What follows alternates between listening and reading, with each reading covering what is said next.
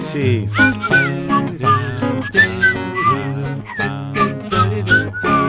¿Qué te iba a decir?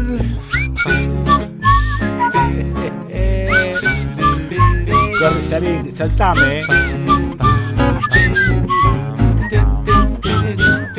Sí, soltame. A mí no me agarres.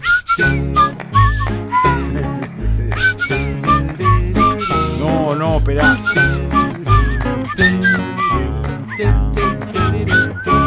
Ya te voy a contar porque... Sí.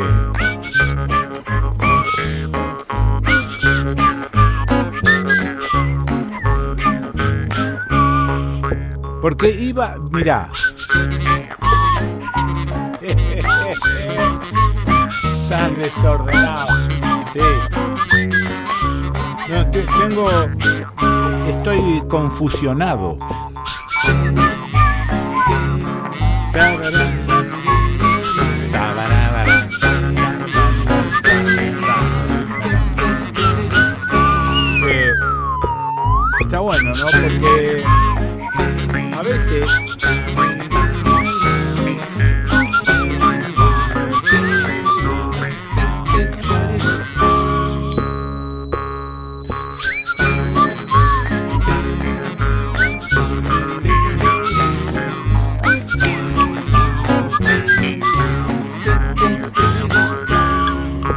Ir, eso es.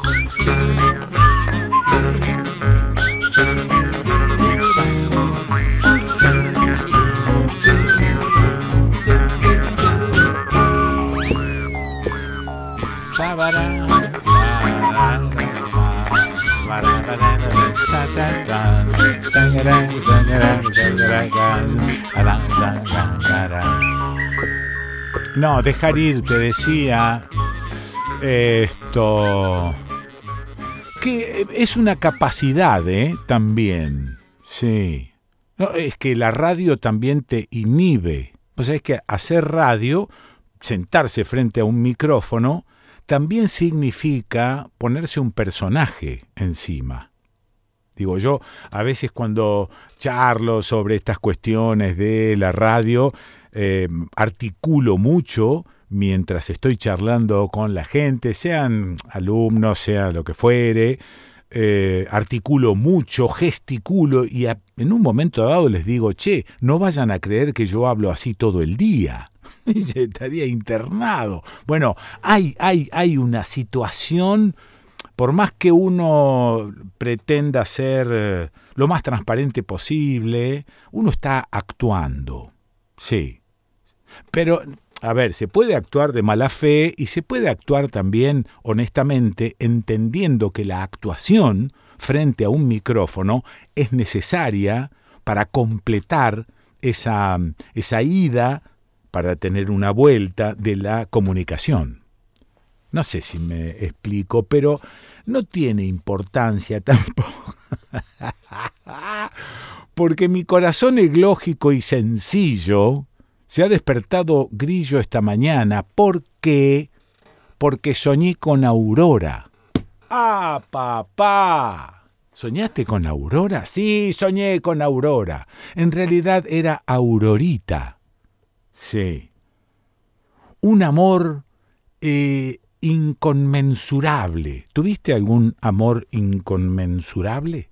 Seguro que sí. Y te vas a acordar, porque como yo eh, te provoco recordando el mío, yo tenía 12 años. Era un amor entre infantil y adolescente. Bueno, el sueño no tuvo ningún componente erótico, nada, pero nada, ¿eh? Nada. Pero sí una cosa acá en el corazón, porque fue un amor eh, no correspondido, como corresponde a todo amor de esa época, al menos de los que recuerdes. Los amores correspondidos no sé si los recordás, pero nunca me dio pelota Aurorita. Era tan hermosa, era tan hermosa, eh, indescriptible de hermosa, y encima soñada, muchos años después, eones después. sí, mucho más hermosa entonces. Tenía mi edad, tendría sus doce años también. O quizá era un poquito más grande, tenía trece. Viste que los pibes a los doce años, al menos en la época en la que yo los tuve, éramos unos boludos infernales. Y las minas, las minas ya eran minas, ya eran más grandes, nos miraban hasta casi con desprecio. E imagínate, un año de diferencia, pero para abajo yo ni me miraba. Era un... bueno, yo estaba tan enamorado de Aurorita. Eh, sí. Y me desperté con un viejo vals Ay, Aurora, me has echado al abandono. Yo que tanto y tanto te quería. Bueno, entonces le cité, una vez que me desperté, le dije a la patrona, vos sabés que estuve soñando con un amor entre infantil y adolescente, y, este, y me acordé de, de un viejo vals que creo que tiene una grabación Gardel, eh, ahora va a aparecer el Pepe Esteves enderezando todo lo que yo estoy diciendo, pero bueno, no, estoy acá haciendo este, la exégesis del tema, simplemente lo estoy citando. Ay, Aurora, me has echado al abandono, yo que tanto y tanto te quería. Bueno, eh... entonces la compañera, que es varios años más chica que yo, me miró como quien... La cuestión es que no se acordaba, no, pero no se acordaba. No, no, solo no se acordaba, no lo conoció a ese vals. Después lo busqué, eh, lo busqué en internet y hay una versión, pero quiero hacerte escuchar nada más que un pedacito, a ver, espera. Creo que es Alberto Echagüe y Juan D'Arienzo.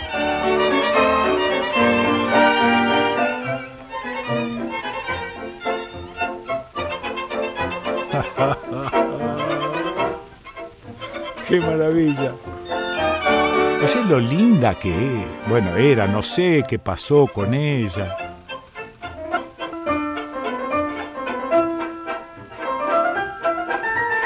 No sé, me parece que era amiga de alguna prima mía por ahí, ¿no? Andaba la cosa. Y tengo la sensación de que tuvo un final dramático. Me parece que voy a escribir un tango, ¿eh?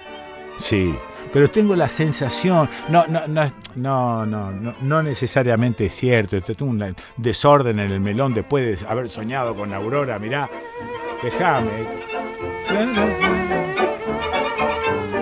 ¿Esto es de Gardel y Razano?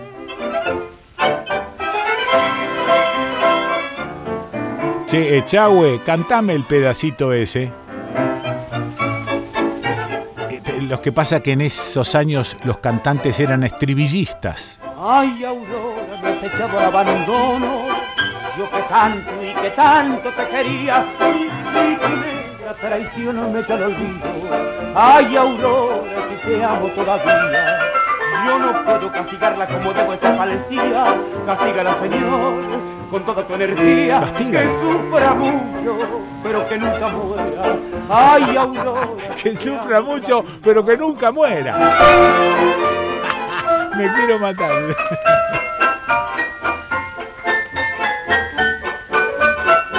Parece que Numa Córdoba también figura ahí como autor, ¿no? Gardel Razano. Bueno, nada, qué sé yo.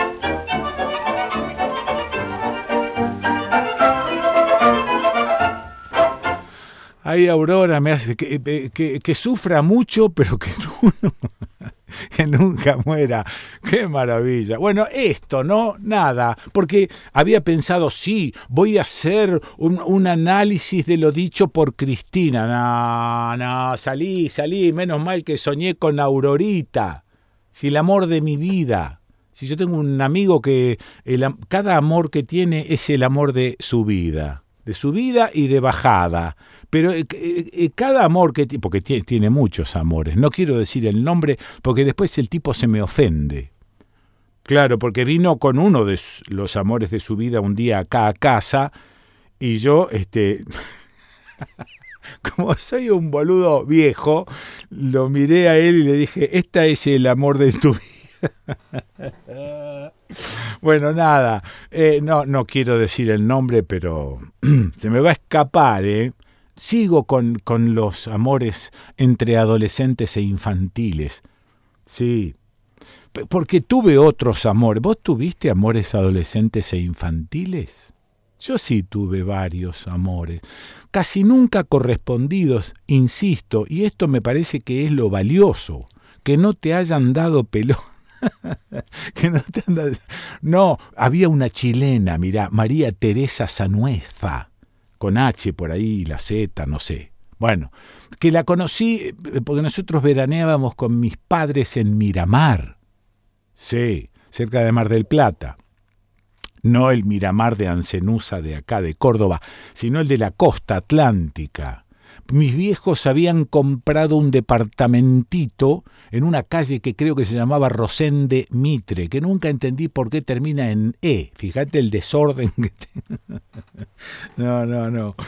Menos mal que hay otras cosas en este programa, porque si no, no sé qué haría hoy.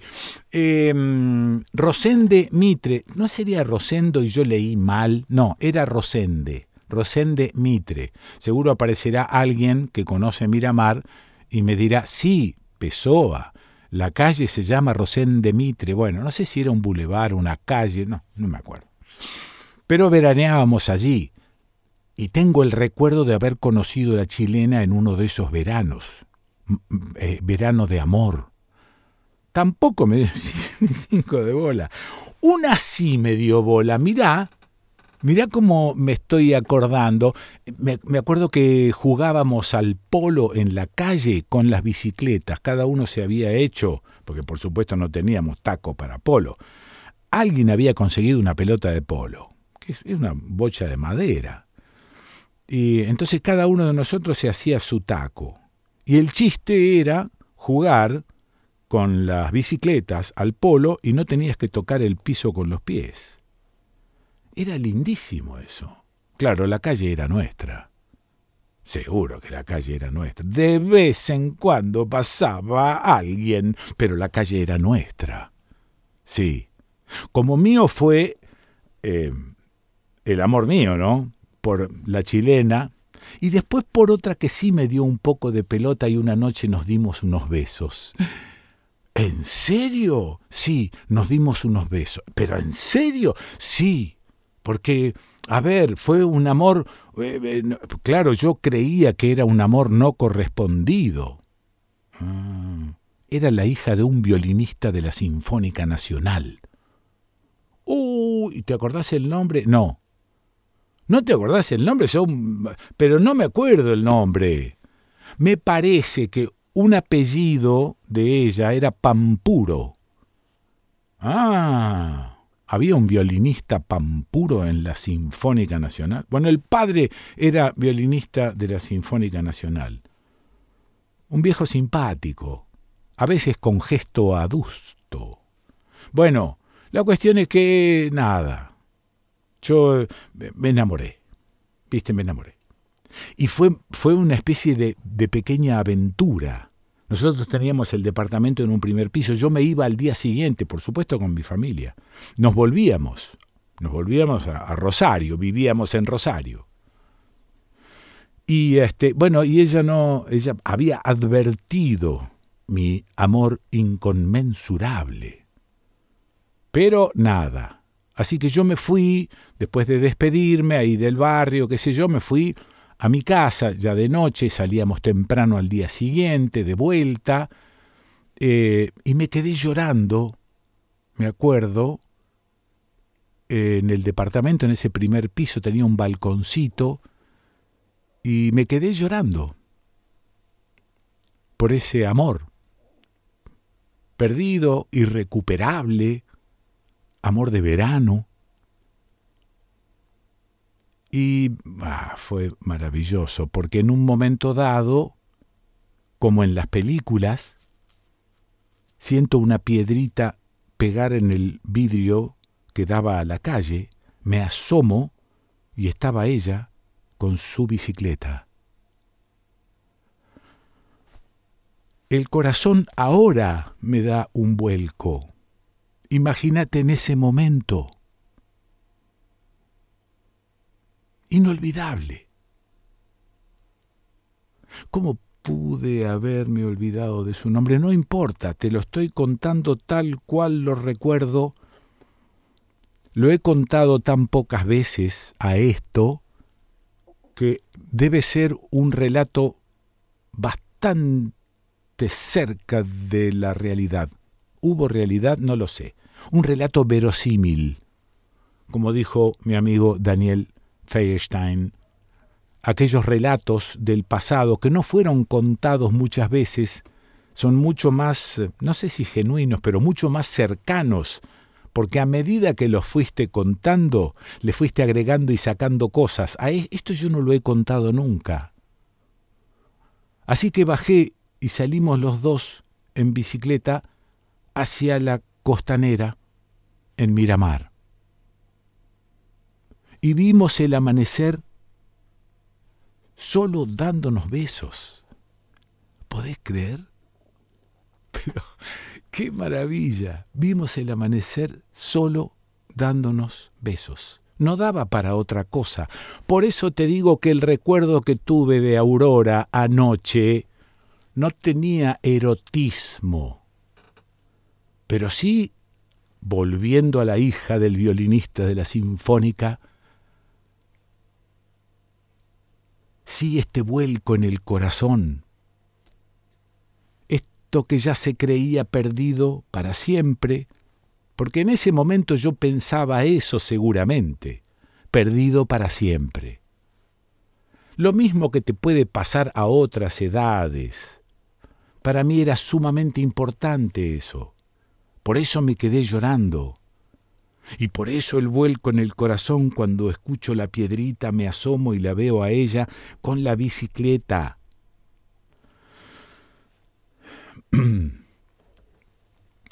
Tuviste amores así. No lo sé, qué sé yo. Mira si te voy, mira si, escúchame, mira si te voy a hablar de Cristina. Un boludo. ¡Ah, papá! Un boludo. No, no, no, no. Amores. Amores. Sí. Amores actuales, amores pasados. Sí. Porque, a ver, ¿qué te voy a contar? Eh, te voy a hablar sobre la inflación. Mi ley, te voy a hablar sobre mi ley, teniendo este recuerdo conmigo y pudiendo compartirlo. Sí, porque, a ver, cuando uno comparte un recuerdo así, también baja un poco la guardia. Claro, claro. Haciendo radio, estás más o menos en guardia y más o menos eh, censurando algunas cuestiones que te vienen a la mente. Sí, esto no hay por qué censurarlo de última, ¿no? Sí, capaz que... Bueno. No, qué lindo, loco. Bolú, Sí, menos mal que no se me ocurrió hablar de, de Miley, sí, de Urtubey. No, no, no, no, no, no, no, no. Pampuro, sí, Pampuro, Aurorita, sí, la chilena. Y debo tener más, ¿eh? Casi todos este, amores míos nomás. Sí. No, muy lindo, muy lindo, muy lindo, muy lindo. Bueno, qué sé yo, loco, no sé. Em, ¿Qué otra cosa había? Ah, bueno, eh, había algunas vueltas a cosas este, de programas anteriores, no tan remotas como aquellos amores infantiles, sino que allí estaba, ¿cómo se llama este tipo? Espérate que ya te lo pongo acá. Se llama Luis Ferrari Paleo. Sí, y el Pepe Esteves y un tal Piccinini, que en el programa pasado escuchábamos uh, un, tango llamado Vivelot de Francisco de Caro, escuchábamos una versión de Raúl Garelo y yo dije, che, esto es un tema que yo conozco. Ajá. Y entonces apareció eh, Gigoló.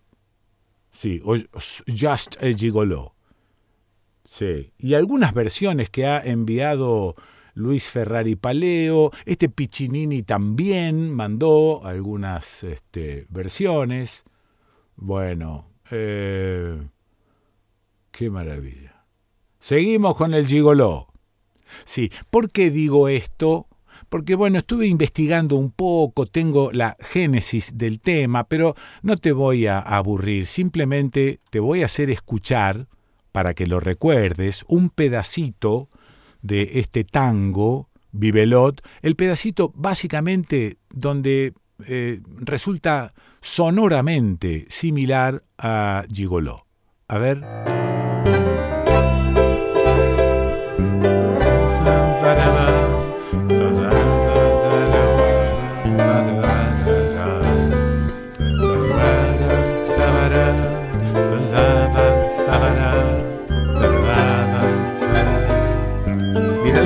Estructura de... Atento.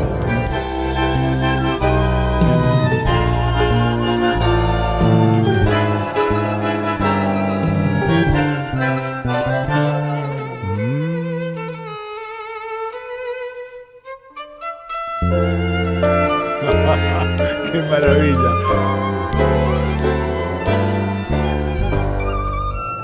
Bueno, y entonces después aparecieron un montón de versiones, como esta de David Lee eh, Roth, eh, que quiero hacerte escuchar un pedacito, para, para que eh, comparemos, para que igualemos.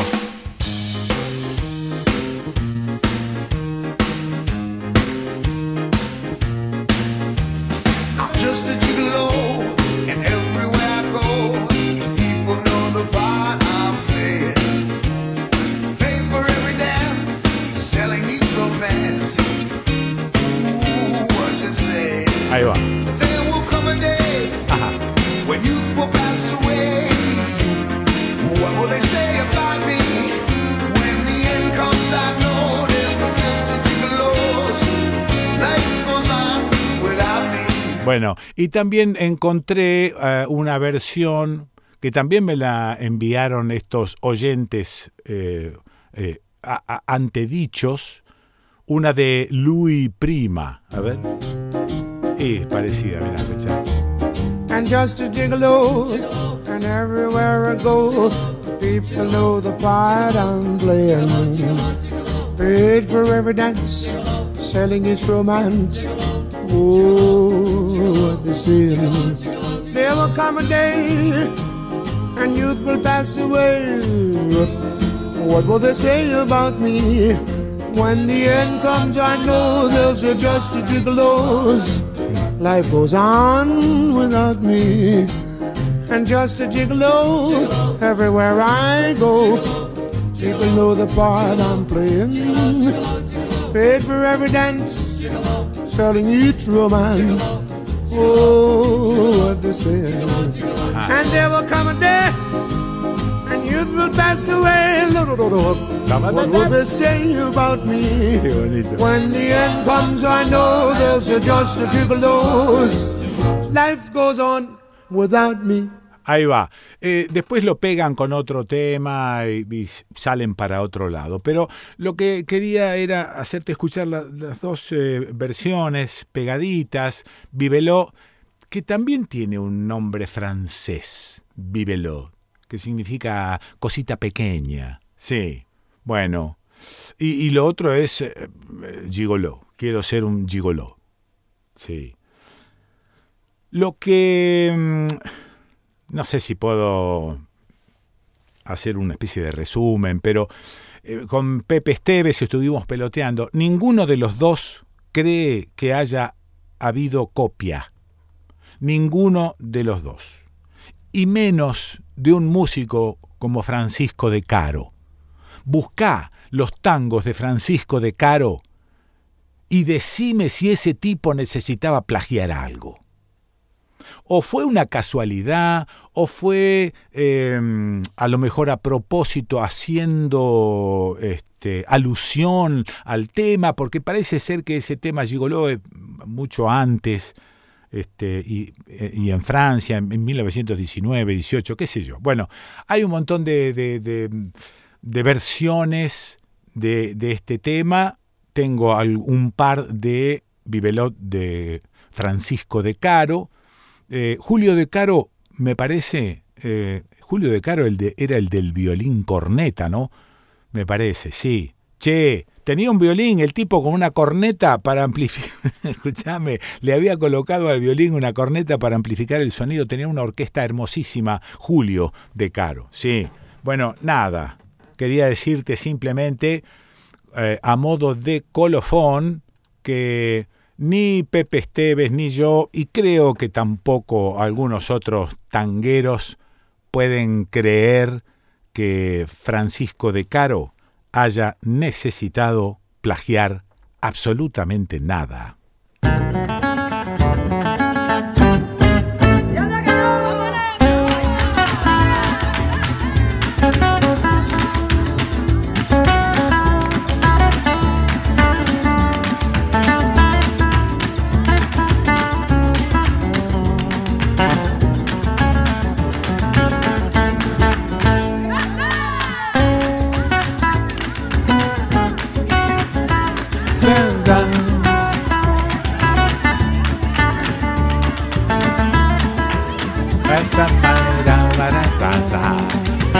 Señoras, señoras, señores, eh, este es, eh, este es el desconcierto planificando la conmemoración del Día de las y los Trabajadores de Prensa. Y este año en Cruz del Eje, aprovechando los 100 años de la IDEA, único periódico argentino que se edita con tipos móviles. Habrá más noticias a lo largo del programa. Sí, la idea en Cruz del Eje.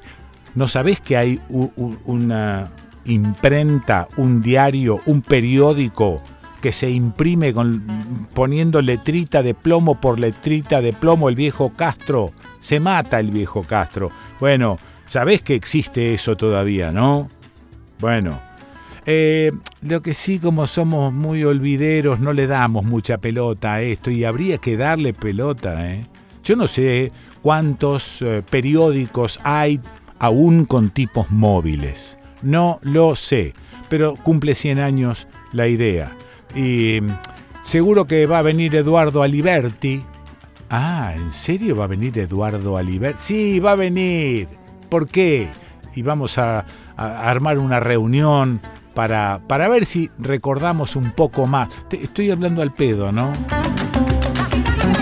Sí, porque me parece que me estoy adelantando a los anuncios.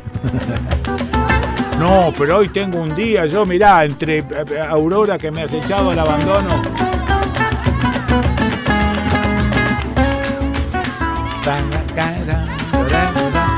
Bueno, ya sabes a dónde encontrar el desconcierto porque está por todos lados. Acordate que quedan subidos los programas en nuestra web. Podés descargarlos, reescucharlos, reemitirlos o lo que se te dé la gana. También subimos las notas a nuestro canal de YouTube para que armes la lista que se te antoje. Suscríbete así nos ayudás. Dale me gusta, toca la campanita, ponete el dedito si es que, si es que te gusta, por supuesto, ¿no? No vas a andar mintiendo, ¿eh? Los columnistas que nos acompañan en, esta cosa que es el desconcierto. Martín Leguizamón, Diego Genú, el Nene Ábalos, Sonia Tesa, Pepe Esteves, Daniel Feierstein, Fede Yáñez, Lucila Pessoa, Diana Cordon, Raúl Sibeki, Nicolás Olsevicki, Gabriel Brenner, Tanu Pessoa, Manolo Gallero, Fernanda Nicolini, Adriana Marcus, Melissa Trad Malmod y los que vas a escuchar hoy, Laura Lobo, Raúl Bigote Acosta, María la tía Iribarren, Beto Almeida y seguimos viajando por las radios de la red y otras también. Hoy nos vamos a Radio Mosquito. Los que laburamos la diaria del desconcierto, el incondicional streaming internacional de Adrián Badino, los cantores desconcertantes de Diagonal 8, las voces de Omar González Frau, los relatos de Alejandro Raymond, la paciencia de Sebastián Fernández, las reparaciones de Julio Villarroel, los malabares de nuestro bombero Nicolás Tomé, la presurosa producción de Caro Pórfido y Leda Berlusconi y la conducción de quién les habla, este que está recordando amores del año del otro.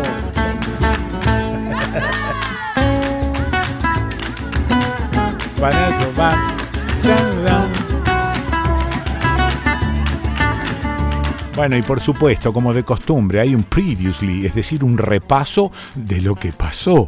¿De lo que pasó cuándo? De lo que pasó en el programa anterior. Previously on ¿Seré un bicho raro? El Desconcierto. Armar espacios de conversación para contarnos qué sentimos. Previously. Mm. entender que eh, criticar lo que Israel puede accionar hoy en día, Sí. su eh, accionar, digamos, como fuerza que ocupa un territorio, no tiene nada que ver, o sea, esa crítica no tiene nada que ver con desconocer lo que fue el holocausto, con desconocer el sufrimiento del pueblo judío, Claro. o sea, me parece que eso es algo que, que tenemos que tener en claro porque el sufrimiento de un pueblo no inhabilita el sufrimiento del otro, Porque en el país de los ciegos, Sí, el tuerto puede ser rey, ¿no? sí. Previously. Cuando llega la hora de los bifes, no rinde tampoco, porque si vos sos eh, alguien que se la pasa zigzagueando, que no tiene una idea muy clara, que se acomoda a las circunstancias y que no se preparó tampoco para llegar a donde Claro, está. claro, claro. Que el tipo sea un animal del poder, porque lo es, no Mm. quiere decir que haya estado preparado para asumir como superministro de Economía en una Sí. situación muy Mm. delicada. Mm. Y eso, bueno, ahora es lo que estamos viendo. pero que es un señor que no tiene la menor idea de lo que es gobernar un Estado, uno lo puede ver a través de las decisiones que toma. Previously. Primero que una persona que está enferma eh, por ahí no consulta a ella, al curador, Sí. eh, por ejemplo al machi, que es un chamán, o sea, es una persona que interconecta eh, lo que ocurre en este plano con todo el plano de la espiritualidad Sí. y también sueña con los remedios que le sirven a esa persona y diagnostica de otra manera, Sí. diagnostica a través de mirar, por ejemplo, la orina de la persona enferma. Ajá. Eh, la persona enferma no consulta directamente, sino que quien consulta es el dueño del enfermo. aquellas cosas mm, a veces un tanto movilizadoras y contradictorias em, que suelo decir previously. De todas formas, eh, me parece que es- le, le sigue ganando el crecimiento. Ajá. Hay más cantidad de gente que la, que la posibilidad de, de- de poder abastecer a toda Claro, esa gente claro. con tranquilidad. de año. Sí. Y como también eh, debe pasar por, por tu zona, aquí tenemos épocas de mucha de muchos meses sin lluvia, Sí. eh, y entonces eh, los últimos meses sin lluvia, digamos septiembre, Mm. octubre, hasta que empieza nuevamente la época de lluvia, se suelen poner bastante, bastante difíciles. Claro.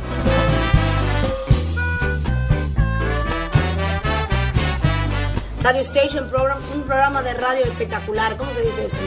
Wonderful. Wonderful program uh, radio. Most station. beautiful program of the world.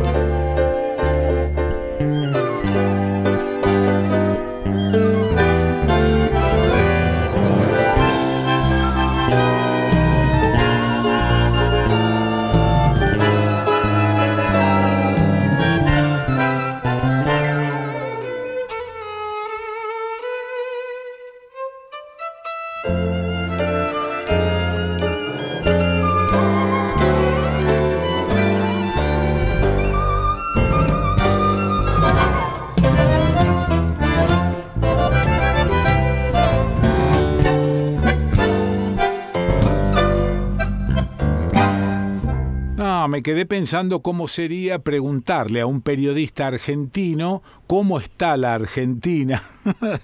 Entonces me empecé a imaginar eh, si yo fuese un periodista, por ejemplo, finlandés, hablando un correcto castellano, eh, yo lo llamaría el bigote Acosta.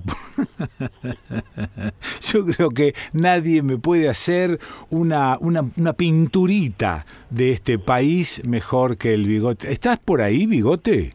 Estoy por acá, pero aclaremos varias cuestiones Ah. antes de eh, entorpecerlas con la realidad, que siempre es una mirada. Sí, sí, Eh, claro. primero, Sí, tuve líos con lo- los meniscos que no están más, entonces me Ah. infiltraron y me duele más que antes. Así que, ah, claro, mira qué bien, che. y entonces fui y dije y me dijeron FGs. Pero ahí voy. Sí, pero Segunda bueno, cuestión. está bien, No pero no tiene, perdón, perdón, no tiene arreglo eso. No, no tiene arreglo. Sí, tiene arreglo, pero el arreglo es eh, tonicidad muscular. Eh, Sí. Bueno, bueno, hay una silla de rueda en tu futuro inmediato. no. Eh, boludo. Un- es como decía Piero, un, ahora ya camina lento. Sí, claro. Bueno, jodido de los méritos. Sí. No, que ah, espera, espera, pero- espera un poquito, espera un poquito, vos te apurás mucho. Yo lo que quiero saber es que si tu característica ácida se ha acentuado con esto de los meniscos. Peor. Peor.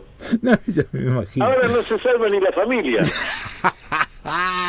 Lo que pobre Carmencha. Pobre la Carmencha. Está diciendo a cada Sí. rato me voy con mis amigas. Mira, la, la cuestión de Argentina Sí, eh, sí. e- es, digámoslo así, A ver. e- es, lo que somos. Sí, claro. Eh, hay, hay una hay un modo de verla que es cómo te criaron. Vos dijiste un finlandés. Sí. Eh, por aquello de eh, la vida te da sorpresa. eh, he pasado tiempo en lugares muy distintos. Sí, Zaragoza es distinto que Viena. claro. Zaragoza es distinto que Viena y es distinto que Londres y es distinto que Bogotá. Sí. Son distintos. Sí. Pero en cada uno de esos sitios, Mm. uno lo que advierte es que hay un sí entiendo lo que dicen las leyes, sí entiendo lo que me va a pasar si no las cumplo. Ah, bueno. Sí. Y Qué- cada uno de ellos, Sí. cada uno de ellos, Mm, y cada uno de nosotros puestos en ese lugar, también Sí. lo entiende. sí, ok. El asunto es traer un bogotano, Sí. traer un austríaco, Mm, traer un... Lo de Zaragoza, el gentilicio será zaragozanos. sí, sí. Traer, traer un zaragozano, Mm. traer un neoyorquino Sí. y ponerlos a que se paseen por la peatonal Córdoba en Rosario, por la peatonal San Martín en Buenos Aires, Mm. Sí. por la peatonal de Córdoba y por la mismísima calle Florida. Sí, ok. A ver qué entienden. Sí. Y tres meses después preguntarles qué entendieron. Y lo que vas a advertir es que lentamente Mm. hay en ellos un acondicionamiento a lo que hay acá. Sí, se van como pegando a las costumbres. Cuando entonces me preguntas, bueno, ¿qué es lo que hay acá? Mm, Y lo que hay acá es una ausencia, Pessoa. sí, Pero no se vaya usted a creer que es una ausencia, como dicen, una nómina. No, acá hay una ausencia de años. Acá hacen falta 200 años más de vida. sí. Con lo cual, la perdón. de las personas que Sí, vive sí. viene del Chaco, se instala en Rosario Sí. y no termina de entender Rosario. Sí, ok. Viene de eh, de Ciápoli, no, a ver, de Ciámpoli y se instala en Rosario Mm. o se instala, bueno, somos un país aluvional formándose Sí, Y en esa circunstancia las cosas no nos han sido buenas, no nos han sido gratas, y como si esto fuese poco, los que vivimos la empeoramos. Y eh, eh, a ver, ¿y qué pensás del tema educativo? Porque esto tiene que ver con una cuestión de formación ya desde chico. ¿La tenemos o no la tenemos? Bueno, eh, eh, yo puedo contestar por mí. Sí. Yo soy hijo de una maestra anarquista Ajá. Que peleaba en el gremio. Sí. Una de mis maestras Mm. era sefaradí, fumaba Sí. y su pareja se llamaba Marta. Ajá. Ok. Otra Sí. de las que me tocó, porque me tocaban todos los barrios marginales, porque como mi vieja era militante, la mandaban a, a cagar a los barrios jodidos. Ni más ni menos. Otra que me tocó, esa me acuerdo el nombre de otros, tengo nombre y apellido, pero no te lo quiero decir. Sí. Pero la que me tocó después de tercer grado se llamaba Azucena Murilla Reinares de García. Mírate. Asturiana y tirabomba allá, de los, los dinamiteros de Asturias. Sí. Yo terminé Sí. sabiendo cosas que no tenían nada que ver con la educación, pero sí con las normas. Ajá. Y, y sí, más que el 2 más 2, 5, Sí. y zanahoria nos lleva a larga, Mm. que también lo aprendí, Sí. terminé aprendiendo que se podía hacer un retablo, una, una escuela, un, pequeño eh, armazón de titiritero, un diarito, una conversación, y que todos éramos iguales. Sí. Es más, mi vieja no me dejó, había catequismo o Mm. moral, la religión o moral. Sí. Mi vieja dijo que vaya a moral. Entonces yo estaba con un par de esos de los últimos días, Sí. más un par de paisanos, Sí. más uno que era no sé qué, el padre, y bueno, eh, entendí distinto las cosas. Sí, pero la verdad es Pero- la pero- verdad que pero lo que lo que la describís, donde te decían, escuchá, "Tu hija, religión o moral, no te ponían un bozal, sino que te dejaban elegir. eh, los meniscos los meniscos están en la oreja, porque me parece que no me estás escuchando. ¿Me estás estoy escuchando? Lo que te estoy diciendo Sí. fue hace 50 años, 60 años, 70 años. Bueno, a la ver. educación tenía un Sí. sentido, Sí, ok. Que era adaptarte a una realidad. ¿Qué le decís al periodista finlandés? ¿Que esto no tiene arreglo y que la cosa hay que dejarla correr 200 años porque somos un país aluvional? ¿Vos querés que yo te diga la verdad? Sí. sí. Ajá, listo. Bueno, no, ¿y ¿qué es eso? No me mientan más.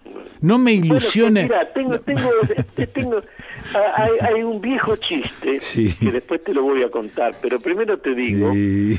la aparición de personalidades Mm, con desarrollo en Casa Central, que es la cabeza de Goliat, según Ezequiel Martínez Entrada, Sí. Estrada, que fue el que mejor describió esto. sí, Estoy volviendo a Ezequiel Martínez Estrada y estoy volviendo a Discépolo. bien. Discépolo porque el hombre es como dice Discépolo. Y Argentina es como dice Ezequiel Martínez Estrada, una cabeza de Goliat y un cuerpo de David. En esa casa central han decidido que una personalidad, lo he visto tres o cuatro veces, me detengo a escucharlo. Sí. Eh, un tachero rosarino me, me dijo, vio que grande el peluca, y yo no entendía muy bien. Le dicen el peluca a Milei, Ajá, sí. pero un tachero de Rosario va a Sí. votar a Milei. Sí, ok. Una serie de personalidades que antes iban al Savoy a tomar café con unas chicas Mm, y que ahora van a otro boliche por ahí cercano, Sí, van a votar a Milei. sí. Un médico cirujano que va a Brasil a hacer operaciones, que tiene especializaciones en Estados Unidos, va a votar a Milei. Sí. Eh, y obviamente un director técnico, quien conozco, va a votar a Milei. Muy bien. ¿Cómo es posible que voten a una cosa como Milei, que evidentemente tiene un imán y un atractivo? Bueno, ¿y cuál es la explicación que le encontrás a ese voto? Eh, la explicación es me cago en la elegancia, o sea, eh, me cago en lo que hay, no me gusta ninguno. Sí. Entonces, ¿con cuál puedo castigar más a la sociedad que me dio todo y a la que no quiero devolverle nada? Sí. Bueno, Mm. con alguien como Milei. Sí. ¿Sabes qué es Milei? Mm, Milei es ese viejo chiste del tipo que entra a un sanatorio, o perdón, a un hospital Sí. de gente que tiene sus capacidades mentales un poco alteradas. Ah, muy bien. Y los ve que se tiran a la pileta gritando, qué lindo va a estar el jueves, qué lindo va a estar el jueves. Es un chiste viejísimo. Sí, sí, sí, dale. Y, el di- y le pregunta al director qué es lo que están haciendo. Dice, están practicando para el jueves. ¿Y por qué el jueves? Porque el jueves le van a poner agua. Sí. Bueno, nosotros Sí. estamos en Argentina tirándonos a una pileta sin que haya agua. Muy bien, muy bien. Y, con la escuela, Sí. eh, yo puedo hablar, por varios- además de que soy maestro y que alguna vez eh, en escuelas nocturnas ejercí para ganarme unos mangos. Sí, señor. Eh, yo puedo hablar por lo que era mi vieja. Ah. Mi vieja iba a las asambleas después de ir a la escuela. Y una vez se fumaron nueve meses con los demócratas progresistas, con los sueldos atrasados, nueve meses, no era sencillo comer. Ajá. Bueno, Mm. ahora, esos dirigentes gremiales tenían un eje, el, el eje uno era enseñar y la escuela, Sí. y el eje dos, el gremio. Cuando alteras ese orden, suceden cosas diferentes. Ajá. No es la educación, sino tu laburo, y no está mal. No está mal, es simplemente diferente. Y te estoy hablando de los maestros porque vos me preguntaste de Sí, educación. sí, sí. Habla también de si querés de los de los médicos, te va a pasar lo mismo. Mm. Hay un médico privado que te cobra con plus y sigue habiendo plus para el parto Sí. y otro hospitalario que te dice estoy de 8 a 12 pero antes mm, si a las 12 y 5 me voy porque tengo que hacer una guardia está todo eso alterado y los tacheros no quieren tener una competencia y los colectiveros tampoco está todo con desesperación por el sueldo. ¿cuándo vino la desesperación con el sueldo? cuando el sueldo no alcanzó Sí, bueno, Sí, entonces, sí. vamos juntando para el finlandés. sí. Los laburos no son laburos, sino que son una forma de matar el hambre y matar el hambre de la mejor y más digna manera posible. Sí. ¿Qué es lo...? Cito a un personaje que vos también conociste, un dirigente agrario llamado Humberto Volando. Humberto Volando me dijo, ve a, a Costa, si le duele la muela en un monte de espinillo en el Chaco y si le duele la muela en una villa, va a ser más cómodo que le duele la muela en la villa. Era cruel Humberto Sí, pero sí. clarito. Era clarito, sí. ¿Qué es lo que pasa? Estamos con 18 millones de personas que se están, comillas, cagando de hambre. Sí. Y que, cierra comillas, no tienen dónde caerse muertos. Abre comillas, cierra comillas. Eh, no es sencillo entonces manejar la doctrina Milei o la doctrina de quien diga, se terminan los planes, el que no labura no come. No se puede. No se puede. bueno, hay, eh, Lelutier eh, usó una frase que a mí me encanta y dice así, fuimos derrotados con todo éxito. Entonces, digamos, bueno, fuimos derrotados con todo éxito. Ahora vos me preguntás cuándo sucedió. Sí, Y yo te digo, hay dos cosas que la Argentina no puede ocultar. sí, 1880, 1890 se funda el Partido Radical. sí, 1945, 17 de octubre, febrero del 46, arranca el movimiento peronista. sí, Dale la vuelta que quiera y ponelo a Milei y ponelo a Macri ahí rondando la casamata. Ujú. Está vivo territorialmente el radicalismo, está vivo. sí. Y está vivo territorialmente el peronismo. Bueno, falta envido. Ah. ¿Qué hacemos? ¿Qué hacemos? Esa es la pregunta del finlandés. ¿Qué hacen? ¿Para dónde van? Mira, te termino con lo siguiente. Eh, le doy un poco de largueza a la anécdota. Sí, Eh, Antonio Gávez se fugó de España con Marisol Mm. porque eran los dos, eh, lo, lo que se dice, eh, fuera de la ley, eh, Sí. este, eran adúlteros. sí. Y se vinieron a la Argentina donde tuvieron la hija. Eh, Antonio Gávez, bailarín flamenco, Sí. que a su vez me decía, no es para putos, los putos vienen, Sí, pero en España las salidas son el flamenco, el boxeo y la bicicleta. ahí está. Sí, Antonio Gávez, que estaba, vivía en el bosque Peralta Ramos en el verano, yo lo iba a visitar eh, cada vez que podía porque hablando era un sabio ese gitano. Mm. Gávez por Cádiz, ¿no? sí. Y, y me decía, bigotes, ustedes lo que tienen que hacer es alquilarle a Alemania la Argentina entera y cobrar el 10%.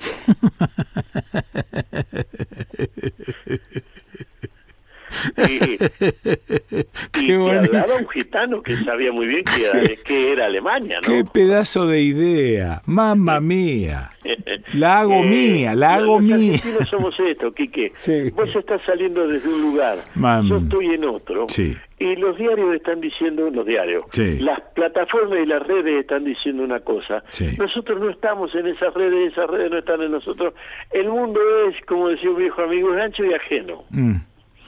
Bueno. No, El no, ya, no va a venir a preguntarme eso. ya está. Va a venir a comprar algo barato y se va a ir. Me quedo con el tema de los meniscos.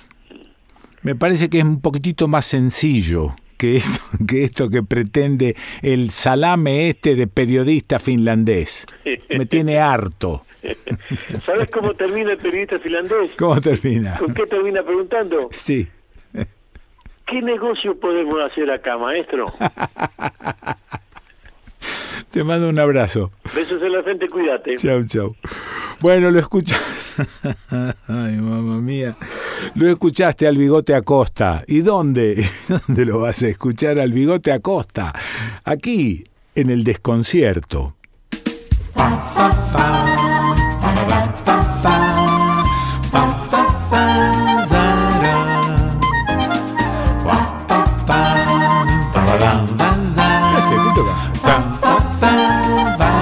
Andaba medio perdido Medio. y aquel amor me llamó a ver la banda pasar. Bueno, espérate porque estas radios ya nos confirmaron que retransmiten el desconcierto. Si tenés ganas de emitir total o parcialmente el desconcierto, avisanos. Escribinos a eldesconcierto de gmail.com en San Luis, San Luis City, FM Ciudad 98.9, Villa Mercedes, Calle Angosta, Radio Cuyana, FM 101.7, Merlo, Radio Identia, FM 103.3, en Mendoza, General Alvear, FM Pehuenche, 98.9 en Chubut, Lago Puelo, Radio Patria, 97.9 en el Maitén, Radio Petumoguelain, 88.7 en El Hoyo, Radio Fogón, 97.3 Epuyén, FM Puyén, 99.9 en Treleu, Radio Comunitaria Sudaca, FM 105.3 en Puerto Madryn, FM Ciudad 90.1 en la provincia de Córdoba, en Leones, LRN 831 RC2, Radio Leones, FM 107.7, San Marcos Sierras, FM 100.7 Quilpo, Miramar de Ancenusa, FM Otros Nosotros, 103.3 San Pedro tras la Sierra, FM Sierras Comechingones, 107.9 en Arias, Radio Nota 89.9 en Huerta Grande, Radio Panamericana 99.3 en Villa General Belgrano, 101.9 FM, la Radio de las Culturas, Villa Carlos Paz, FM Cristal, 98.9 en Noetinger, Radio Monte Grande, FM 104.7 y en Mina Clavero, Radio Tinku, FM 107.9. Hay una culada de radios, ¿no? Cada vez hay más radios que retransmiten este programa y sigo sin entender por qué lo hacen. Seguramente estarán muy necesitados de ocupar horario. Entonces agarran cualquier cosa como este programa. Coisas de amor. Depois da banda passar, cantando coisas de amor. Depois da banda passar, cantando coisas de amor. Depois da banda passar, cantando coisas de amor. Depois da banda passar, cantando coisas de amor. Depois da banda passar, cantando coisas de amor. Depois da banda passar, cantando coisas de amor. A ver, ¿qué significa esta frase? Contarás Hermanos diseña y fabrica componentes térmicos para sistemas de calefacción, sensores y controladores. Es decir, fabrican todo lo que produce y controla el calor para la industria. Resistencias, termocuplas, hornos, calefactores. Un ejemplo, en los laboratorios necesitan calentar algunos fluidos con un estricto control de la temperatura. ¿Ves? Contarás Hermanos. www.contarás.com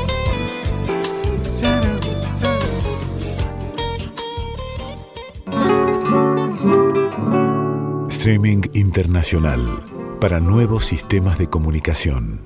Streaming internacional para las emisoras que quieran incluir su programación en Internet.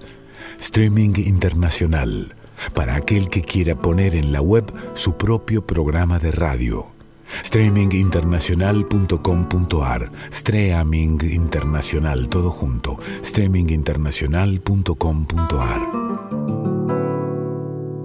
Un, dos.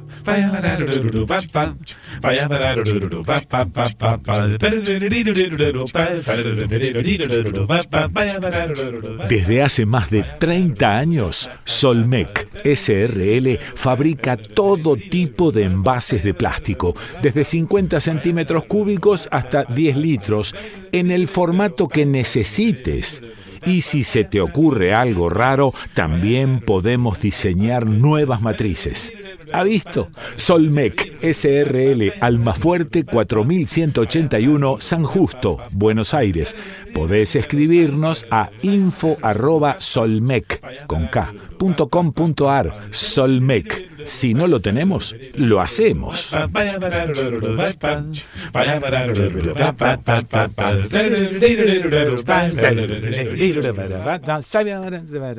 Está confirmado, ¿eh? El martes 9 de mayo me voy para Villa María, para un conversatorio en la Universidad Nacional de Villa María. La radio por streaming, el desconcierto de Quique Pessoa, es el título, ahí estaré. Campus Universitario, Avenida Arturo Jaureche, 1555, martes 9 de mayo, 18 horas. Organiza CISPREN Villa María y la carrera de Comunicación Social de la Universidad Nacional de Villa María. Allá iré.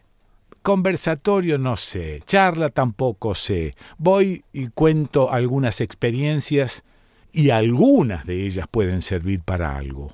Así que allá estaré. ¿Qué día, che? Mira, el 9 de mayo. Sí, me voy con la patroncita, porque de paso presentamos eh, su libro. Bueno, ya te vamos a contar y te vamos a ir poniendo en autos. ¿En qué? En autos.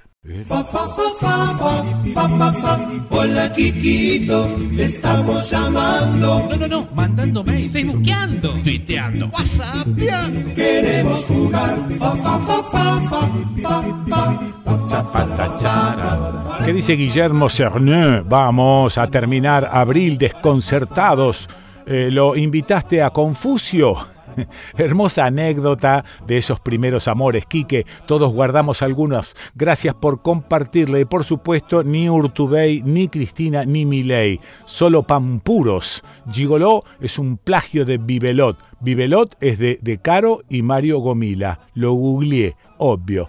Eh, José Pérez, no soy católico, pero esta mañana me levanté rezando que no hable de Cristina, que no hable de Macri, que no hable de elecciones, que ni los nombre, que nos deje un fin de semana en paz. Y justo que es el día del laburante, aguante Aurorita. Me muero. Osvaldo Fattore, Doppiaté, que sufra mucho pero que nunca muera, o sea que viva sufriendo. Ja.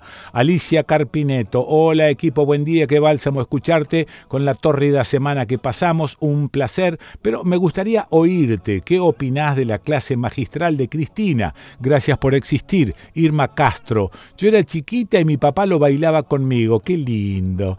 Ay, Aurora, no me... Claudia Chertok. Buen día, hermoso escucharte hablar de esos amores, de esa ternura tan necesaria como respirar. Gracias, Vivian Pereira, buen sábado, gracias por estas confesiones de amores y no hablar de lo que no tiene remedio. Es como que conoces bien a quienes te seguimos y nos lees la mente. Un fuerte abrazo.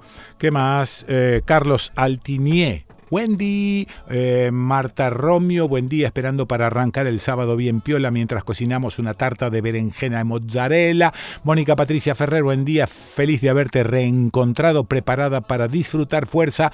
Zulema Galparoli, buen día, habrá mucha tela para cortar, esperándote mientras me acompaña un cafecito en esta hermosa mañana otoñal en la ciudad de la furia. Eva Navas, buen día desde Rosario, Pedro Moro. Estuve escuchando a Cristina y otros periodistas y resulta que ahora hablan de la ley de entidades financieras. Vos sí que sos un pionero. Avisale a Lalomir, al Alberto Pinto, Eh, anda el Floripi gorjeando por allí entre los aguarivalles. Buen sábado, Quique. Mercedes Sánchez, abrazo desde el Río de la Plata, Argentina. Eduardo Silva, ya conectado, esperando tu programa, que sigas siempre en la senda del éxito. Desde Rosario, un abrazo, Nancy Temperini. Buen día, impactante la nota de Adriana Marcus. Totalmente de acuerdo, mejor no lo podía explicar. Saludos desde Carcarañá, Enrique Horacio Pérez de la Plata. Muy bueno lo que estás comentando. Los políticos piensan para ellos. Abrazo grande, maestro. Claudia Chertok, eh, lúcida y arrasadora apertura. La producción dice gracias por venir a la Merced. Ojalá lo hayas disfrutado. Mariana Marcelo, eh, muy buenos columnistas tiene este programa. Gracias por tenerlo libre y gratuito. Ahora las billeteras empezaron a flaquear y ya no pagaremos Spotify. Silvio Mario Pérez, quiero agradecer a la producción las notas con las radios. Me gusta escuchar cosas de algunos pueblos o ciudades de otros lugares. Yo vivo en el microclima del AMBA, nada más alejado de la realidad. Azul Martínez, viste Quique Cristina te copia, ¿te escuchará? Jorge Roca, Quique avisale a Olmos Gaona que ahora a Cristina le preocupa la ley de entidades financieras. Lástima que no se acordó cuando era presidenta ni todo este tiempo que manejó el Senado. Sí, Sofía Vicario Pérez, tenés razón, estamos listos. Todo el espacio que no interesa está roto. Eh, todos peleados con todos. En vez de unirse la izquierda con Cristina y los peronistas piolas, todo es un oportunismo e inmediatez. Por eso no nos movilizamos, Quique, porque ya no sirve ni pedirles que se vayan todos, sino eh, van a ninguna parte. No van a ninguna parte, solo cambian de sillón.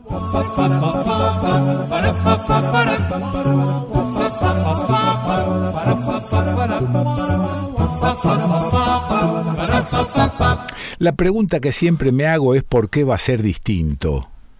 ¿Qué quiero decir con esto? Quiero decir que eh, nosotros, al menos aquí en nuestro país, no sé en otros países, pero sí en esta cultura, ya que a veces, digo, no me gusta hablar mucho de, de países, sino más bien de territorios, ¿no? Este territorio que habitamos tiene una determinada cultura y la cultura es no darle bola a ninguna reglamentación pero a ninguna. ¿eh? Y si, por ejemplo, para hacer un trámite buscamos un amigo que nos dé una palanca, tenés un conocido, siempre estamos buscando subterfugios para no cumplir con las reglamentaciones. Pero resulta ser que si después alguno de esos políticos, docentes o lo que fuere, lo pescamos en estas situaciones, nos mesamos las barbas, este, nos arrancamos pelos y decimos cómo puede ser posible. Pero resulta ser que nosotros no le damos bola a ningún reglamento. Y eso hasta nos parece una cierta viveza criolla, anda a saber. Entonces digo, Laura Lobo se está rompiendo el alma desde hace mucho tiempo, hablando de la cuestión de no solamente del tránsito en la calle, sino de los comportamientos humanos. Este, y yo me pregunto, ¿vamos a aprender solamente esto y seremos buenos en esto mientras en el resto somos unos desacatados totales? Entonces digo, a ver, ¿por qué va a ser distinto, Laura Lobo? ¿Estás por ahí? Hola, Quique, ¿cómo estás? Bien, Uf, bien. como que me, me remontaste a tantos años de tratar de responder esa, esa Sí. pregunta y bueno, Mm. eh, creo que, que surgen otros interrogantes, pero que tal vez nos aproximan un poco más a, a esto que queremos analizar. Sí. En relación, digamos, a las normas, ahí, ahí habría todo como un, un gran apartado para pensar cuál es nuestra relación con las normas y ahí eh, la verdad que a mí me ha, me ha iluminado mucho Carlos Nino, que es un jurista Sí. argentino muy, muy interesante para leer, que escribió un, un libro que se llama Argentina, un país al margen de la ley. Entonces ahí ya te imaginarás Sí, sí. todo lo que él desarrolla en el libro y da cuenta de, de este proceso y de esta historia en la cual desde, en- yo pienso por ejemplo en Rosario, desde ya la época de la colonia teníamos acá el contrabando, un puerto paralelo que tenía toda una ilegalidad Ajá. construida en paralelo con tarifas, personal, Sí, sí, sí. burocracia y para nosotros culturalmente eso estaba bien o era natural y así no, nos vinculamos Pero no con solo, no solo eso, Laura, sino que muchas familias de las que llamamos de bien, con apellidos ilustres en Rosario, provienen de contrabandistas, pero muchas, ¿eh? No una. Entonces digo, si encima de que tenemos ese antecedente, eh, estamos todo el tiempo admirados ¿no? de, esa, de esa supuesta clase acomodada y no analizamos un poco por qué es una clase acomodada, entonces a partir de allí ya no podemos analizar mucho nuestra historia. Claro, no, no, no- nos falta como profundizar cómo llegamos hasta acá, Sí. eh, que tiene que ver eh, justamente con esto, ¿no? Con, con ese lugar donde rigen otras reglas, como Mm. vos estás planteando, rige la regla de lo material. Sí. ¿Quién tiene más poder? ¿Quién tiene más recursos materiales? Sí, sí. Y no una legalidad política o, o de orden, de autoridad, de, de- Ujú. de- declarativa, ¿no? Mm. Eh, si tenés más dinero, gobernás o tenés más posibilidades de Claro. gobernar nuestro pueblo. Sí, sí. Eh, y eso es porque en realidad lo que, lo que ordena la calle y las reglas de la calle están vinculadas con un juego que jugamos en la calle, que, no- que estuvimos trabajando mucho con un antropólogo que se llama Pablo Wright, que él trae otro antropólogo que se llama Clifford Geertz. Eh, Clifford Geertz descubre que en las culturas Hmm. se dan juegos profundos, que esto que, que parece a simple vista un accionar, él, él lo Mm. ve en, en una isla de Bali, en la riña de gallos, y él dice que los hombres que van con su gallo a jugar, este gallo representa una extensión de su pene. Ah, y claro. lo, y lo, lo redacta así porque Sí. en realidad lo que están poniendo en juego es su virilidad, la masculinidad, el Sí. poder y el estatus.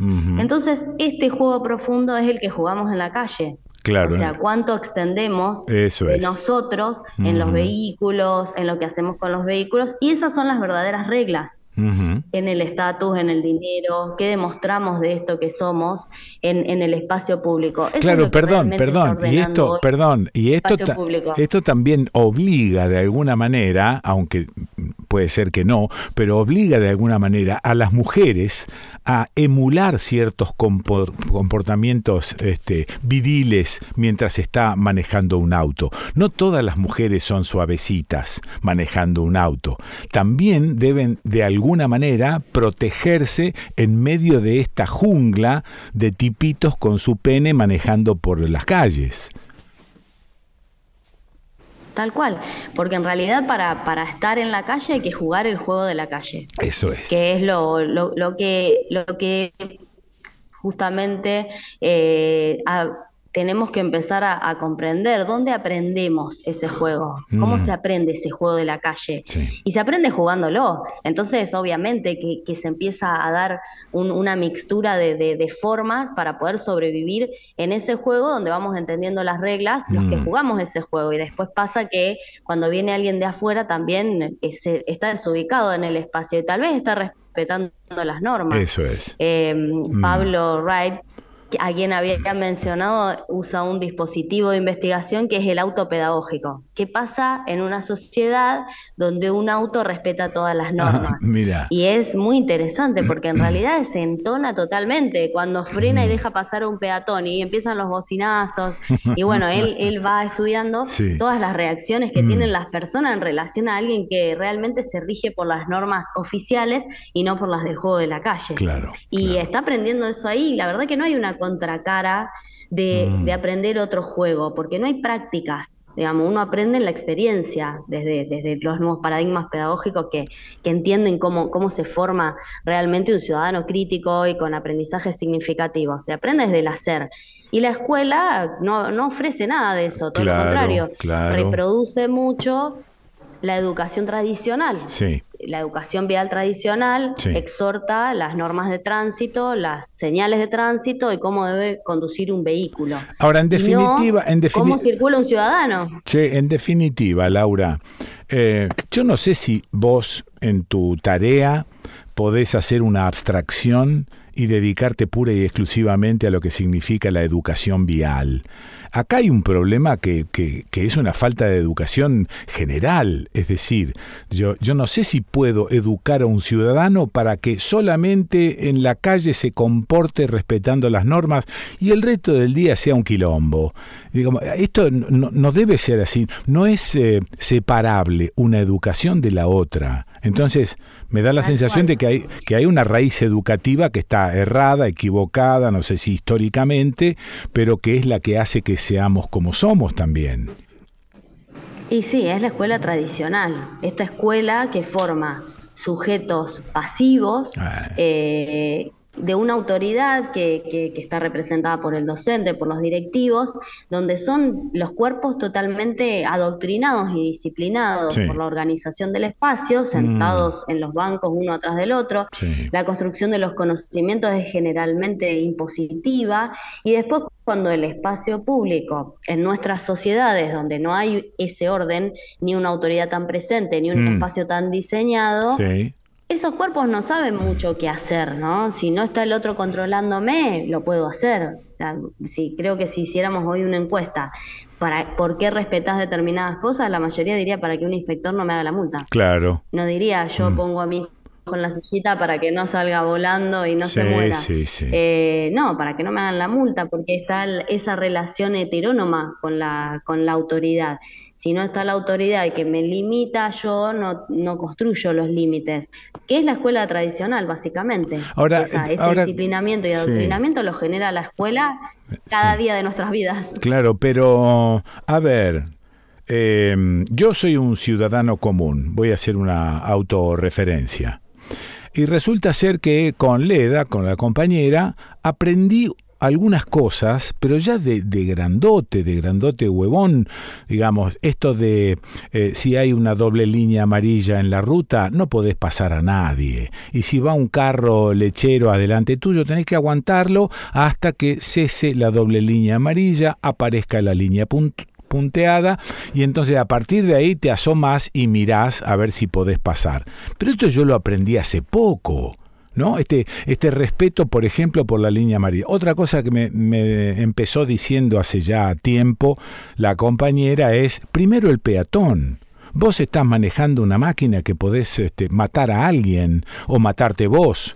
Pero prim- primero el peatón. A partir de allí, bueno, yo freno y dejo pasar al peatón. Digamos, son uh, nada más que dos gestos o tres gestos que pude aprender. Entonces quiere decir que se puede aprender que por ahí no queremos o nos resistimos al cambio, eh, a, la- a desaprender alguna cuestión y aprender una cuestión nueva, y me parece que por ahí hay que buscarlo más que por una, este, una revolución en la educación en general. Sí, en realidad creo que, que hay, eh, ¿qué pasa? En materia de educación vial puntualmente, no, no hay, el Estado no ha asumido mucho esa responsabilidad. Ajá. Entonces lo que, lo que enseña el juego de la calle es jugar el juego de la calle. Claro. Que era lo que decían. Obviamente que en otras culturas y en otras sociedades hay una instancia donde aprendemos a usar el espacio público, las marcas que tiene, lo que significa cada uno y para qué lo hacemos. Mm. Eh, en, en nuestro país particularmente, cuando se incorpora el automóvil en 1920, 1930, que fueron los primeros años, fue el Automóvil Club quien hizo esa incorporación, Ajá. quien diseñó las vías. De hecho, el Automóvil Club era responsable de la organización vial. El primer organismo vial Sí. que tuvo nuestro país casi Mm. era liderado por el Automóvil Club, por Sí. una organización civil, Mm. que fue muy significativo en su momento y que ellos fueron los primeros formadores de estos conductores a través de enseñarles las señales, mandaban unas cartillas eh, por correo Sí. para que las personas aprendieran a usar ese sistema vial que era netamente comercial, el, comer- el comercializar vehículos. Mm. Que de hecho en, en muchas de esas publicaciones se puede ver esto de no me va a pasar, porque cuando empiezan los primeros accidentes se retrotrae muchísimo el, el, digamos, la compra de los vehículos, porque Ah. la gente lo ve como algo riesgoso. Claro. Y hay muchas publicaciones de- del Automóvil Club que, que tienden a, a- a minimizar eso, a que eso no pasaba, que eso no era posible. Sí, no hay que parar, Después, no hay que parar el- negocio automotriz, digamos, no hay que pararlo. Totalmente. Ahí ya tenemos Claro. esta relación Mm. que tiene que ver con, con la oferta de la demanda y el Sí. mercado operando en las construcciones culturales. Claro. Eh, recién en, el- en los 70 y en época de dictadura aparece la primera figura de la educación vial que está vinculada, como decía, con las normas de tránsito, porque es un- una época de la educación de nuestro país Sí. de la educación personal personalizada se Mm, llamaba. Y se hablaba mucho de esto, ¿no? De formar al ciudadano correcto, a la persona, que podríamos con cualquier discurso de Videla entender a qué Mm. apuntaba eso, ¿no? Sí, al sí, individualismo, a, incorporar la, la cultura neoliberal y a su vez, bueno, decir esto es ser bueno. ¿no? Pero no, no duró mucho tiempo, no Mm. fue algo que realmente logró instalarse en las escuelas, pero algunos tienen recuerdo de, de ese proceso. Después en la ley federal se establece un contenido transversal, la educación vial como un contenido transversal, Sí. y ahí se pierde casi por completo la posibilidad de, de reflexionar sobre el uso del espacio público. Ah. Porque la transversalidad, al no enseñarse una un nuevo dispositivo de trabajo, de cómo eso que es transversal y que yo coincido, Mm. hemos estado muchas discusiones a nivel nacional de si tenía que ser una materia o un contenido transversal la educación vial, Mm. eh, en realidad es muy interesante que cada una de las, de las áreas de la educación vengan a enriquecer esta mirada, porque vos Claro. tenés, eh, por ejemplo, un área como ciencias naturales que te puede aportar cómo cuidar el cuerpo, cómo Sí. funcionan los dispositivos de seguridad en relación al cuerpo, Mm. o las ciencias sociales desde las instituciones que ordenan el tránsito, el espacio público, la historia, trabajar sobre esa historia que fue configurando el espacio, y así todo, porque desde matemáticas podés trabajar ordenar la información, hacer estadísticas, todo lo, lo que realmente hace a, a comprender esta institución que es el espacio público. Pero bueno, hay que, hay que generar estos dispositivos que yo como, como especialista en educación creo que el camino es diseñar dispositivos que permitan experimentar a los ciudadanos otras formas de usar el espacio. Y el principal que le invitaría a hacer a las escuelas es ordenar el ingreso y egreso escolar porque ya ahí tenés todo representado y tenés todas las posibilidades también de ordenarlo junto con la comunidad. ¿Y cuál es tu esperanza de éxito arrancando con este laburo? Todas. La esperanza es toda. Eh, no, yo creo que, a ver, Mm. entiendo que, que- que todos viviríamos mucho más tranquilos y, y realmente ganaríamos desde todos lados Sí. si podemos incorporar nuevas prácticas, si caminamos a la escuela, si un niño camina a la escuela, era lo que hablábamos el otro día, Ah. esto tan estéril que es el auto, se nutriría ya de, de- de encontrarse la propuesta de- del caminar a la escuela, tiene que ver con eso, ¿no? Con poder hacer trayectos donde vos vas a buscar a tu compañero Sí. y caminás con él. O sea, fíjate Claro. nos enseñaría Claro. como ciudadanos, ¿no? Sí, sí, que sí. tenemos que caminar juntos Mm. y qué vas viendo y cómo vas cuidándote mutuamente. Hay un registro y una empatía del otro, así como también caminar es bueno para la salud, como no contaminás porque no estás usando un vehículo motorizado.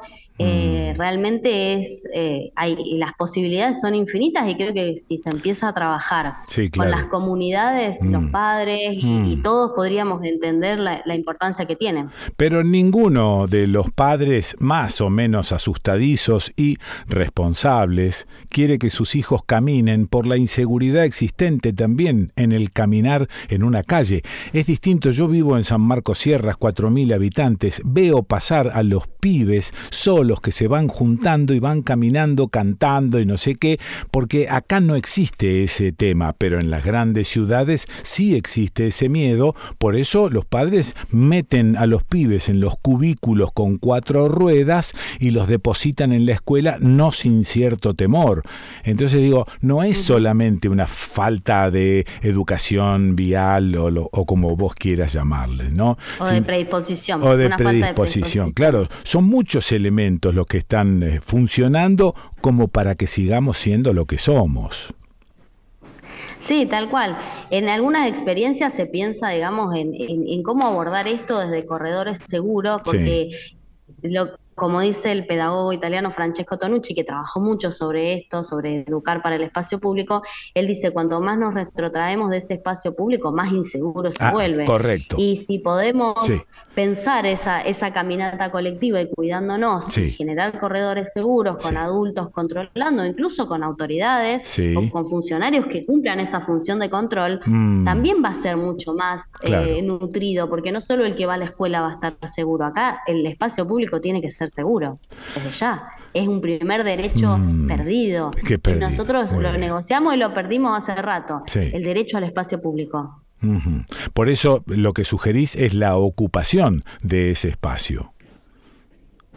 Sí, la ocupación y la, eh, el diseño de la utilización, la reutilización de ese espacio, ordenándolo para que nos pueda garantizar esa seguridad Claro, transitar. claro, claro.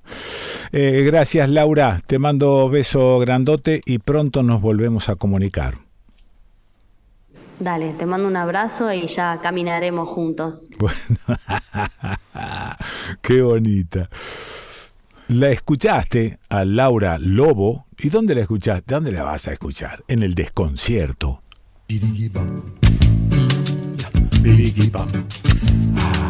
La valoración que hacemos eh, de la reunión que acabamos eh, de celebrar eh, está entre la perplejidad y el desconcierto.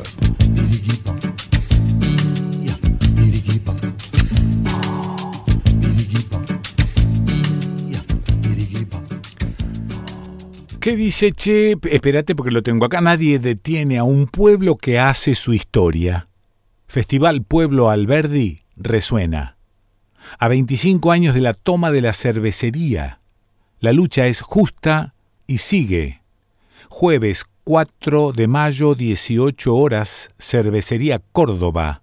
La tablada, esquina Arturo Orgaz, Alberdi, Córdoba.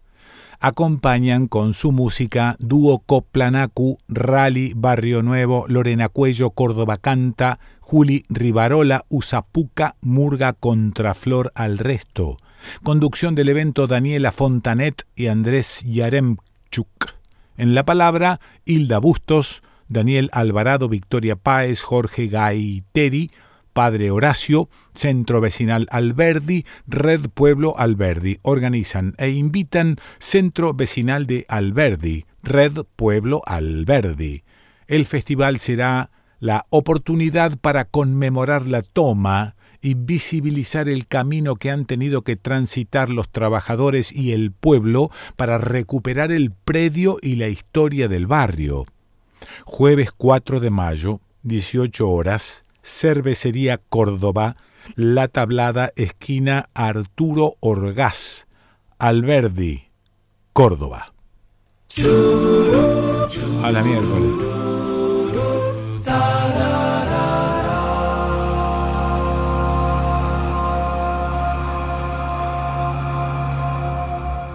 Y nos vamos para Belville y Villanueva y Villa María, de Paso Cañazo, Atenti, presentación libro Bolivia el Che y una historia no contada de Leda Berlusconi, editado por Marat. Se va para Belville el 10 de mayo. Invita el Instituto de Formación Docente Mariano Moreno y la seccional de Villa María del CISPREN, 25 de mayo 135, Belville, a las 7 y media de la tarde en Belville, el 10 de mayo. Al día siguiente nos vamos para Villanueva, cerquita de Villa María, 11 de mayo, 19 horas, punto digital Casa de la Cultura Villanueva, de Anfunes 1259. Organiza el CISPREN Seccional Villa María, Programa de Cultura Científica y Técnica, Dirección de Patrimonio y Archivo. Secretaría de Educación y Cultura Municipalidad de Villanueva. Eh, en el mediecito ahí, el 9 de mayo a las 18 horas, Ahí estaré con la radio por streaming, el desconcierto de Pessoa Campus Universitario, Avenida Jaureche 1555, eh, Universidad Nacional de Villa María. Viste, parecemos eh, el, el viejo radioteatro de eh, El Petizo Alvarado. Pero ¿de qué año estás hablando? Peso? Bueno, salían a hacer giras los de el radioteatro, ¿qué te crees? Sí, como nosotros, que agarramos y, y salimos. Bueno, ¿de qué más tengo? Espera. Ay, Dios. Poneme una cortina que te lo pido por favor porque estoy como, mira, estoy como loco acá. ¿Tenés? eh? Ah, sí, la tenés.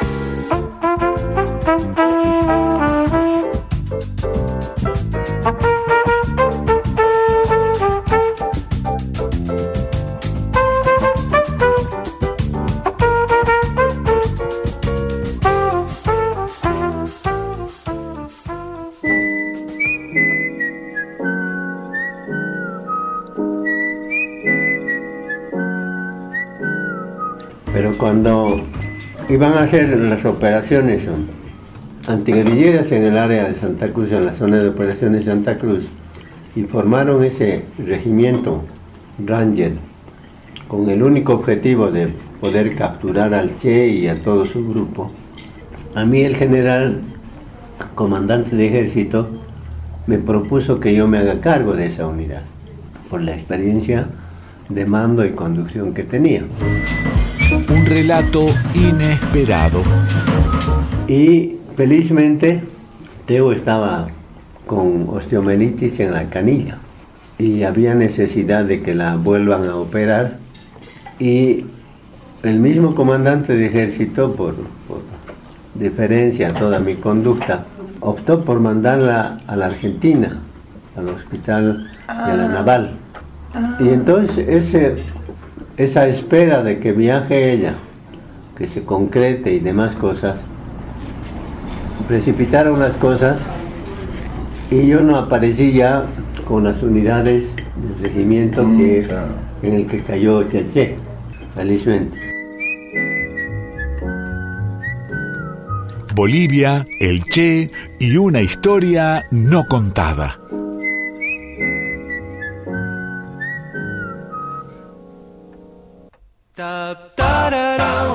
तारत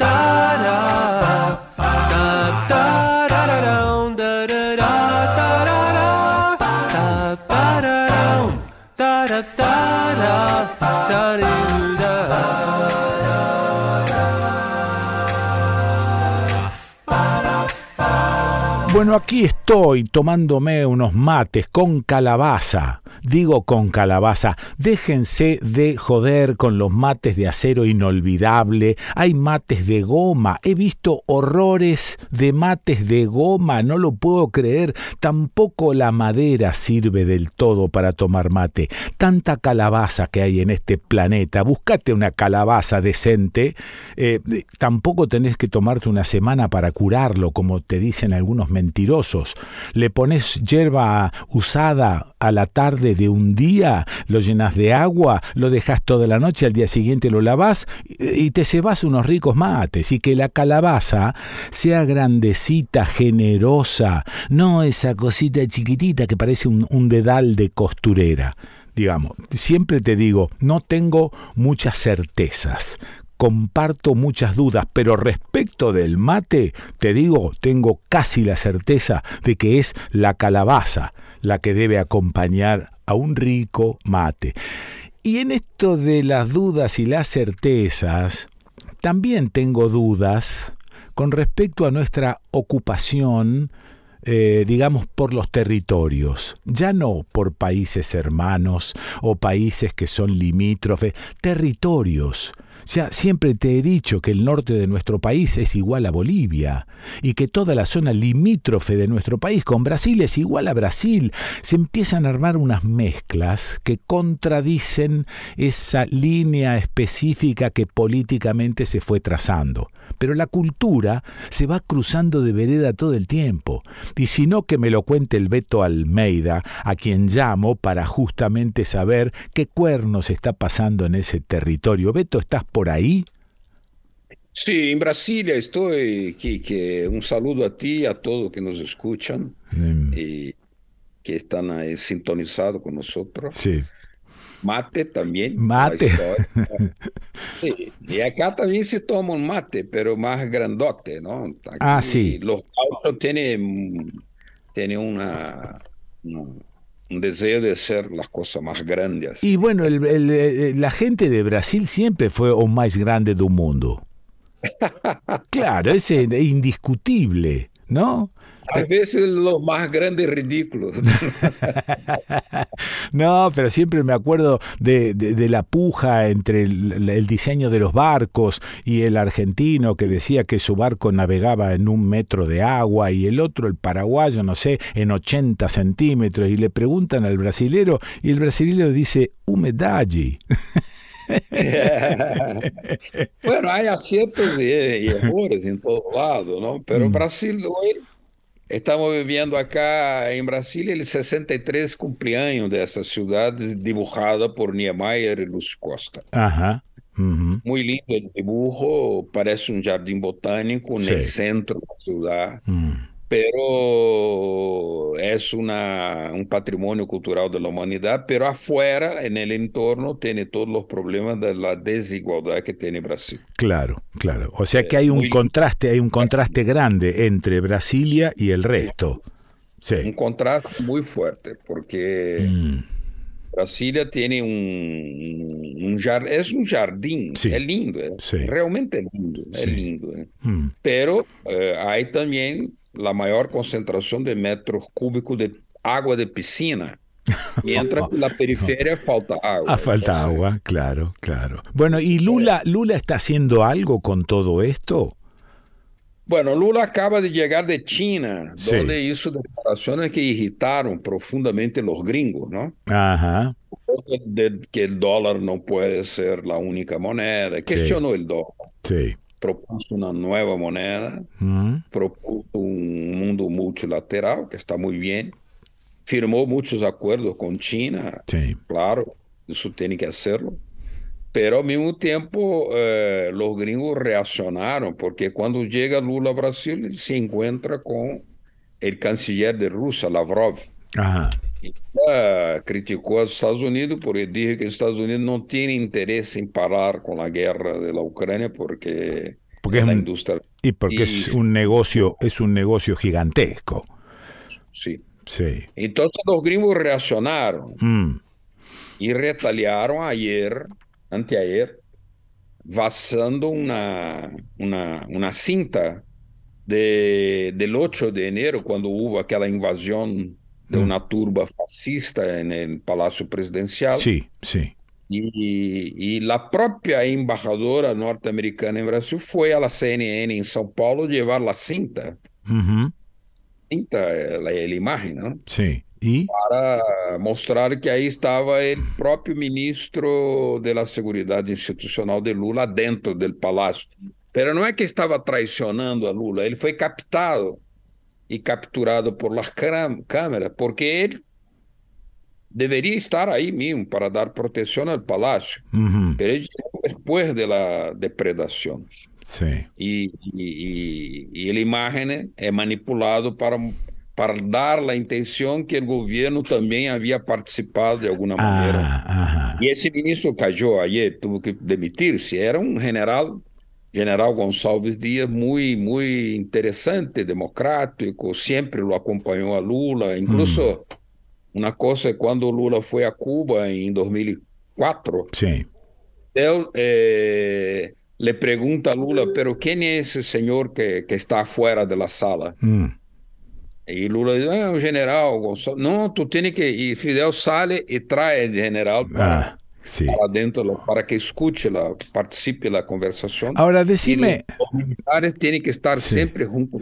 decime una cosa, ¿qué tiene que meterse en asuntos internos del país la embajadora de Estados Unidos? Es decir, perdón, ya sabemos que se meten desde siempre porque todos estos países en los que estamos involucrados son una especie de colonia de Estados Unidos. Está bien, pero por lo menos déjame disfrutar de la hipocresía que representa que no se metan en nuestros asuntos. Sí, es un, digamos que es una, eh, Estados Unidos se siente en el derecho de, de- de- de ser una excepcionalidad. Eso es, ¿no? sí, sí, Ellos decretaron eso como si fuera un decreto cósmico. sí, claro. Nosotros somos distintos. Mm. Y, y en verdad no son, no lo son. Estados Unidos tiene todos los problemas sociales que tenemos. Mitad de la población no tiene seguridad social, por ejemplo. Ujú, Pero él tiene armas. Claro. Y por eso cuando Lula criticó el dólar, cuestionó el dólar en China, o sea, eso irritó profundamente a los gringos porque la declaración fue, fe- fue hecha en China. Ujú, Claro. que se debe construir otra canastra de monedas y no depender más del dólar. Eso para los gringos, porque el dólar no es solo una moneda, es una arma de destrucción masa. ¿Y esta actitud de, de Lula no promueve de alguna manera que estos tipos se revuelvan y ya sabemos que organizan golpes de Estado, etcétera? Sí, sí. e- esa entrega de la cinta de la embajadora ya fue una retaliación. Claro. Entonces, por ejemplo, lo que más Lula necesita hoy es tener algún tipo de relación democrática, institucional con las Fuerzas Armadas. Eso es. Y, y cayó el general que era el mejor sector, mejor representante, el mejor amigo de Lula, Sí. porque se quedó en una situación insustentable. Mm, ¿no? ujú. Entonces, eso muestra que los gringos, primero, Sí. tienen eh, espionaje de todo el interior del Palacio Presidencial. Eso es un hecho. Porque Lula no conocía la cinta. Lula no conocía. ¿Cómo puede eso? Y, la, la, y la, la- los imágenes estaban con la Policía Federal desde el 9 de enero. O sea, Lula conoció ayer. Claro. ¿Qué significa eso? Que la Policía Federal también es remunerada por el FBI en Brasil. Y es verdad, no estoy haciendo una frase.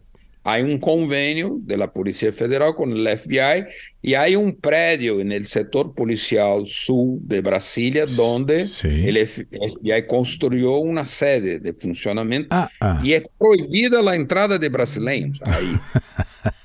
¿Qué te parece? Claro, es, es una espe- es una especie de Guantánamo en Cuba. Guantánamo. Es un Guantánamo. Claro, Es un Guantánamo. Sí, sí, Muy sí. buena imagen.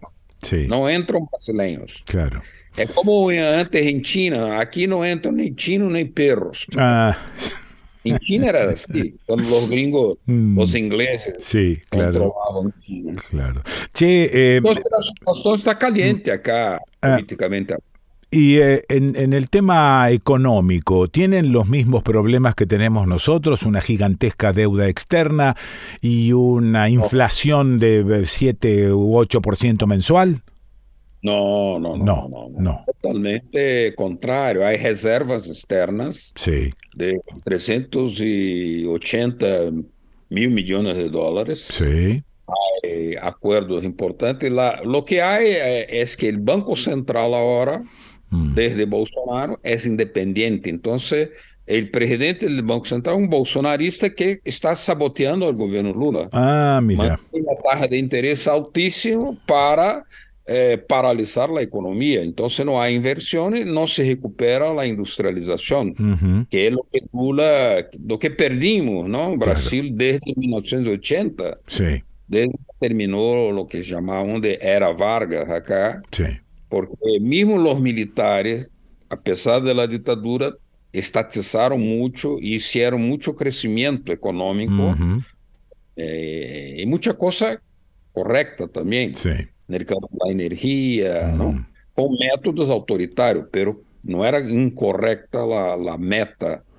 Pero ahora lo que pasa es que los últimos gobiernos, incluso el primer gobierno de Lula, segundo de Dilma, y ahora en el tercero se nota Mm. eh, una predominancia del capital vadio internacional, el capital predador Ajá, sobre la economía. Entonces, es una dictadura financiera. claro, claro. Lula no tiene, digamos, por la ley, Herramientas como para... cambiar el, Claro. director, el presidente del Banco Central. Claro. Es un sabotaje organizado Sí. por la, la- yo llamo de tiranía videofinanciera. Che, ¿y eso tiene algún arreglo o, o- o esto va a seguir así y punto? Porque tiene que cambiar la ley. Y, y Lula no tiene una mayoría para eso eh, en el Congreso. Para eso, ¿no? Tiene mayoría para otras cosas. Para eso no, porque Mm. la tiranía financiera controla el Parlamento. Ajá, No bueno. permite. Entonces acá en Brasil lo, más fácil es ganar plata sin trabajar para un por ciento de la población. Eso es, claro. eso es. Bueno, entonces, entonces están más o menos como nosotros. Sí, en algún sentido, pero la inflación no está tan grave. Ah. Lo que hay es una recesión, Mm, un bajo crecimiento, sí, problemas acumulados del hambre que Lula con, con los recursos que tiene en ese momento está redistribuyendo, sí. aumentando la agricultura familiar y agroecológica, lo que es muy bueno, Mm, pero necesita 10 veces más inversiones, pero Lula con lo que tiene está poniendo. claro, claro. Y falta con que esas relaciones con, con China, por ejemplo, Ujú. pudieran ser más de a expansionismo productivo y no de Ah. compra de, De elementos, claro, claro, Por claro. ejemplo, necesitamos de ferrocarril en Brasil. Sí. En Brasil no hay ferrocarril, prácticamente no lo hay. Para pasajeros no hay. Ajá. Un territorio de ese tamaño sin ferrocarriles. Y China es vanguardia en ferrocarriles. Sí. Podemos hacer un, acuerdo en ese sentido, pero ujú. no, no se hizo como se debería. Eh. Se hizo un protocolo formal. Está. Isso é insuficiente, digamos. Eh, te agradezco mucho este pantallazo y este acercamiento, porque esto lo que hace es, este, bueno, combatir esa ridícula frontera legal y darnos cuenta de que tenemos, no te digo los mismos problemas, pero estamos compartiendo este, buena parte de nuestra vida con los brasileros, con los paraguayos, con los chilenos, con los bolivianos, etcétera, ¿no? Así que bueno, te mando abrazo grandote y gracias por este ratito. Sí, gracias. Felicitaciones por el mate y, y por el compartir los sueños. Dejaremos de ser colonias un día. Un abrazo. muy bien, me, me gustaría tanto eso. Bueno, abrazo grande. Chao, chao, chao. Gracias. Obrigado. Muito obrigado. Lo escuchaste a Beto Almeida. Recording stopped. Ah, recording stopped. Lo escuchaste a Beto Almeida. ¿Y dónde lo escuchaste? Lo escuchaste acá, en el desconcierto.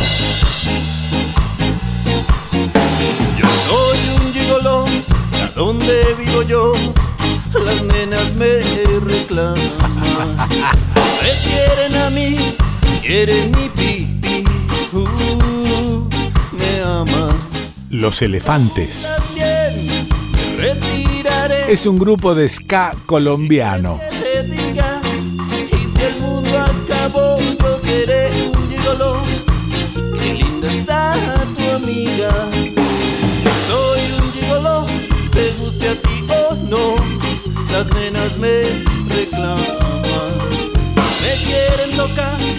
Me quieren violar, uh, me aman.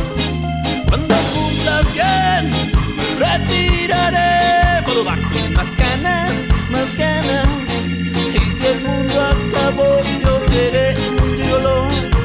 Hoy me lo dio tu hermana. Ay. Ay, no tengo a nadie. No hay nadie Ahí pegan el otro tema. Ain't nobody. No hay una que sea sincera. Vamos. Ay, estoy solo. Triste y sol, triste y sol. Qué rica que estás, man. Porque me miras así. Soy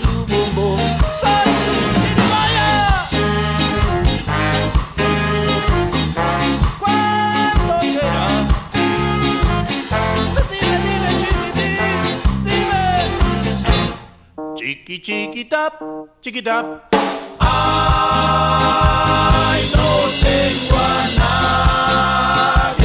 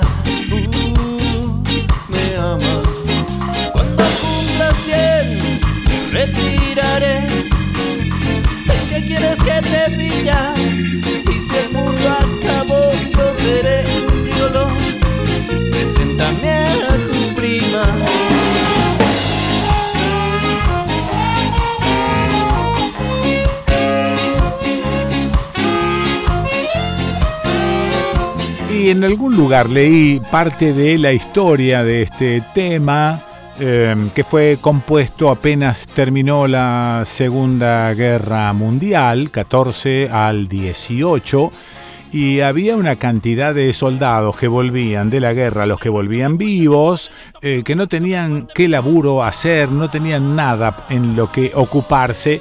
Por eso algún chistoso dijo, bueno, eh, una de las opciones es ser un gigoló. me no que sea sincera.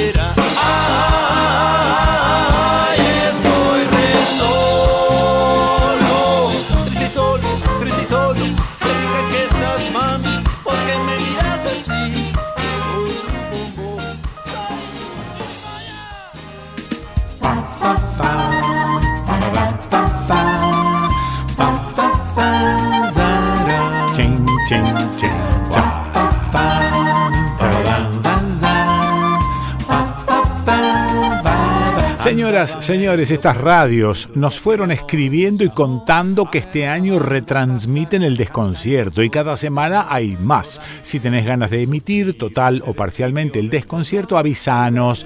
Es eh, gratis. eh. Escribinos a el desconcierto de gmail.com en Entre Ríos, Concordia, Radio UNER, Concordia FM 97.3 en Paraná, Radio UNER, Paraná FM 100.3, El Cimarrón, Departamento Federal, Radiovisión San Isidro FM 101.1 en Colón, Radio Comunitaria Zapucay 90.9 en Seguí, Radio Mundo Entrerriano 107.7 en Paraná, Radio Comunitaria Barriletes 89.3 en Villaguay, Mesopotamia FM 97.1 La Meso en Neuquén, Neuquén, Radio Universidad Calf 103.7 en la provincia de Santa Fe, Puerto General San Martín, FM Puerto 102.5 en Jerónimo Norte, ¿qué dice? San Jerónimo Norte. Acá falta una S. ¿Será posible que yo tenga que renegar? San Jerónimo Norte, Génesis, FM 97.9 en Funes, Radio 1. 94.7 JB Molina, FM 99.7 Radio 90, eh, Rosario FM Aire Libre 91.3, FM La Hormiga 104.3, en Venado Tuerto, FM Serena 102.1, en Ercilia, FM Ercilia 92.5, en Gaboto Vanguardia FM 101.7, Baigorria Radio City FM 103.5 y por la cadena regional provincia de Santa Fe en Alcorta FM 105.9, Santa Teresa FM 104.9, Vigand FM 94.3, Juncal FM 107.9, Máximo Paz FM 96.5 y La Voz de los Pueblos FM 89.3, Pérez FM La 20, Suardi FM Oxígeno 101.1 y hay una culada de radio, por eso no te quiero abrumar, porque no te puedo abrumar, ¿entendés? Hay que ir despacio, loco. ¿Cómo es esto?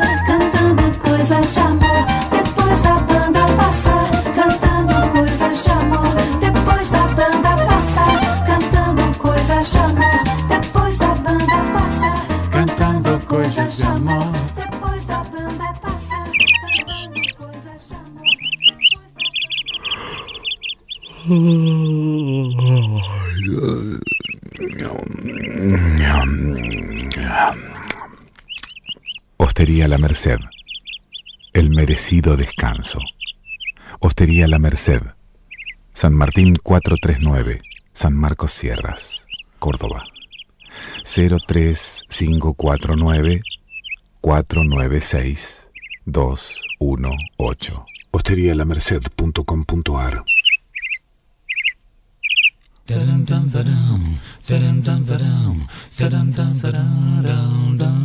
Veleda conoce y respeta el vínculo que existe entre el ser humano y la naturaleza.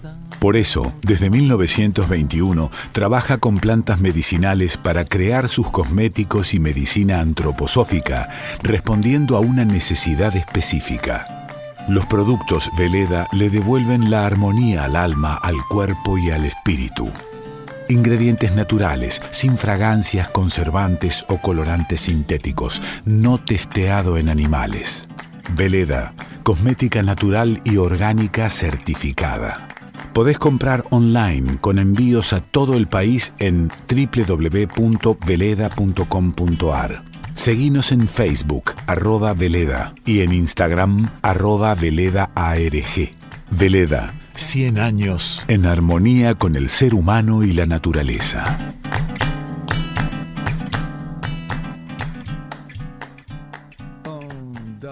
En Dulcina. Endulcina es un edulcorante de mesa en sobres que endulza bebidas frías y calientes, licuados y jugos, apto para cocinar, libre de gluten, sin TAC, cero calorías. Su presentación en cajas de 400 sobres hace que tenga un precio ideal para la gastronomía y para el uso hogareño. Con Endulcina podés endulzar todo lo que te imagines. Endulcina. Fa, fa, fa, fa, fa, fa, fa, fa. Hola, Kikito, te estamos llamando. No, no, no, mandando mail, facebookeando, tuiteando, whatsappeando. Queremos jugar. Sa, sa, sa, sa, sa. A ver, a ver, a ver, espérate porque hay algunos oyentes que nos escribieron por mail y en las plataformas habilitadas para ello. Fernando García, de Capuchetti no esperemos nada. Luis Foques eh, o Foches. Che, ¿no- había un Luis Foquesato, ¿no? ¿Será este mismo que está disfrazado? No lo sé. Excelente programa, Flor de Equipo, muy claro lo de Alejandro Olmos Gaona. Nos visitó en Concordia, igual que Quique y Luis Matini. Saludos, Adriana Tocho, por la salud de Charo Vázquez. Matilde Zúcaro, saludos enormes para Adriana Marcus. También hace mucho que no la veo, pero es siempre un gusto escucharla. Abrazos desde el mar. Iva García, hey, yo estoy en Merlo, San Luis, bienvenido. Damián Gutman, qué lindo Merlo. La producción acota presurosa. Se refieren Iva y Damián a la nota con Radio Identia de Merlo, San Luis. Daniel Castillo, preciosa interpretación y qué acompañamiento. Maestros, la producción vuelve a acotar presurosa. Se refiere a la versión de Oración del Remanso interpretada por Les Pessoas and Friends. Está disponible en nuestro canal de YouTube. Cristina Alonso, estimadísimos Quique y PQAP. A pesar de la enorme alegría de contar con el desconcierto, es tan grande mi síndrome de abstinencia entre sábados que no me alcanza con repasar los programas entre tanto. Me lo paso buscando algo alternativo, mejor o igual imposible, y buscando alguna información algo creíble sobre nuestra realidad y la de otros lugares, todos mal en general, si bien parece que vamos primeros cómodamente en eso de estar muy mal. La desinformación lo contamina todo y en algunos sitios y por el formato podcast, que me resulta mejor por visión deficiente, encuentro algunas cosas que me interesan, reciban de mi parte todo el afecto y de nuevo gracias. La producción vuelve a acotar. Nos recomienda escuchar los podcasts. Acontece que no es poco sobre el asesinato de Salvador Allende. Podés encontrarlos en YouTube. Diego Frutos, ellos mismos, después de cada ataque muestran en sus filmaciones la supuesta recuperación de una nueva fracción. Así pasó con todas nuestras propiedades privadas, de las cuales todos tenemos nuestras escrituras avaladas por el Estado. Se refiere, dice la producción, a la nota con María Nahuel por el conflicto de tierras en el sur, emitida en Estudio País en septiembre del 2020. Cristian Reynoso, te escucho desde hace mucho tiempo. Desde hace dos años con mi compañera, mi hijo y mi perro salimos a viajar en nuestra casita. Una Mercedes MB 180 verde. Estuvimos en San Marcos. Estuvimos vendiendo en la Feria del Río. Me gustaría darte la mano y agradecerte por la compañía que me diste. Me descargaba los MP3 y los escuchaba siempre. Gracias. Empecé a escucharte en Radio del Plata por los 90, creo. Abrazo grande. Graciela Lucía Torriani. Pareciera que quieren sangre. Sin embargo, el turismo crece y creció en verano y Semana Santa. Seguramente por el previaje. ¿Cómo se puede comparar con el 2000? Dejen de lamentarse. Blanca Amelia Giela Coria, escuchándote desde Zaragoza. Somos Eduardo y Blanca, padres de Leandro Piragini. Abrazos, somos toda oreja. Tía María, Bar El Desvelo, programa El Desconcierto.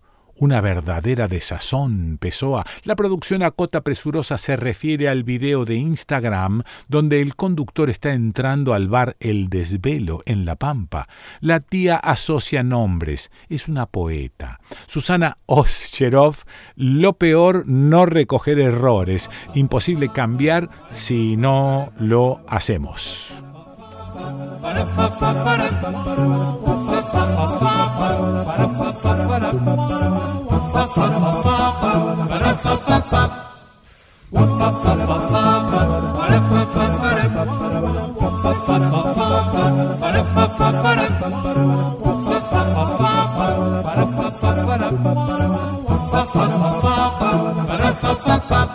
Estuve pensando, a veces pensar es, es piola, a veces, otras veces es peligroso. Hay gente que dice que pensar es peligroso, pero no, no, a mí me, me encanta pensar, no siempre en, en- en profundidades y en cosas filosóficas, en cosas muy simples. Se me ocurrió pensar, por ejemplo, si vos tenés una sola cosa para elegir, en realidad no elegís, consumís esa sola cosa que tenés a mano. Muy bien, si tenés 8, 10 cosas, 12, 15 querés, es maravilloso, porque entonces empezás a hacer comprobaciones y elegís entre 12, 15 cosas. Ahora, como ocurre con las plataformas e Internet.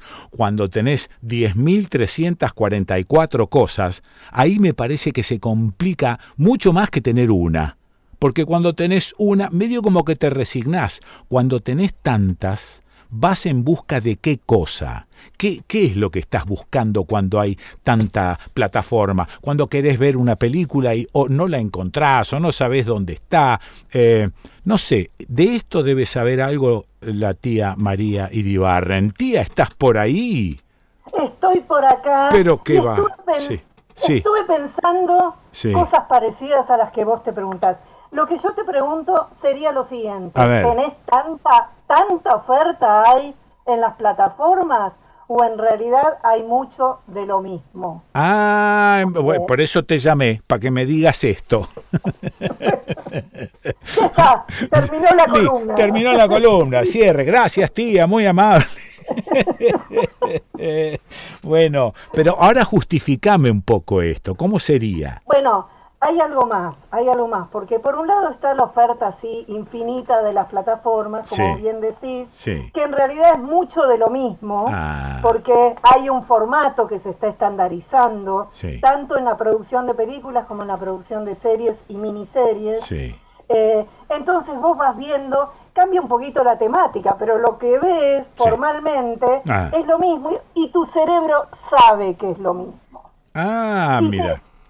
Sí, el Mm. cine, el cine o cualquier cosa audiovisual, antes que nada, es un estímulo al cerebro. Sí. Un estímulo neurológico, ¿no? Que te entra por los ojos, te entra por los oídos. eh, entonces tu cerebro ya sabe que va a ver lo mismo y por lo tanto se deja estar. Ah, Se deja claro. estar. Claro, claro, claro. ¿Entendés? Hay una comodidad. Bueno, Sí. vienen superhéroes. Sí. Y pasa, a los superhéroes le pasa siempre lo mismo. ¿Qué le va a pasar? Cierto. ¿Qué cosas pueden hacer si todo le sale bien? Sí, claro, cabo, claro, claro. Bueno. Bueno, entonces, eh, Entonces- hablas, hablas de una zona de confort en la que entra el cerebro y es cuando nos tiramos en un sillón a ver siempre lo mismo, según vos.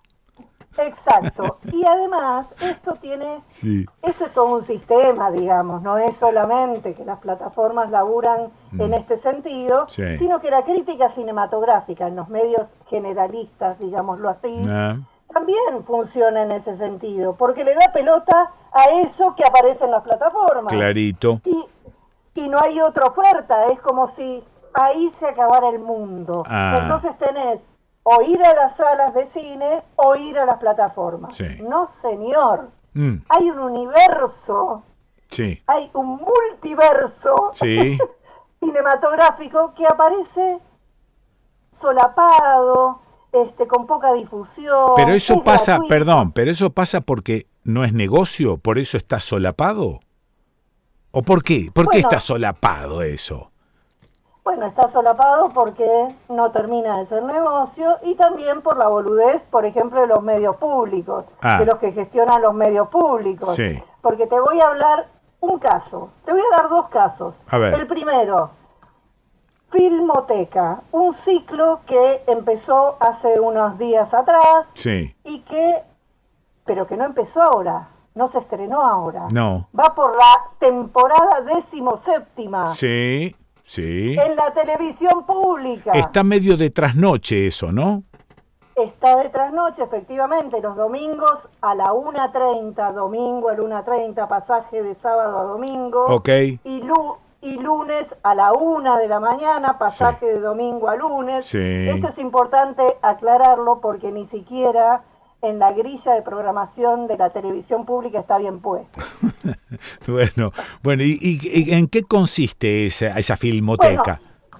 Filmoteca está conducida por dos señores sí. que deberían usar anteojos pero los dejan puestos en la mesa, que se llaman Fernando Martín Peña y Roger Cosa. Fernando Martín Peña es historiador de cine, Sí. restaurador de películas, Sí. docente, escritor y programador de la Sala del Malva desde el año 2002. Quiere decir que es, quiere decir que es un conductor de puta madre.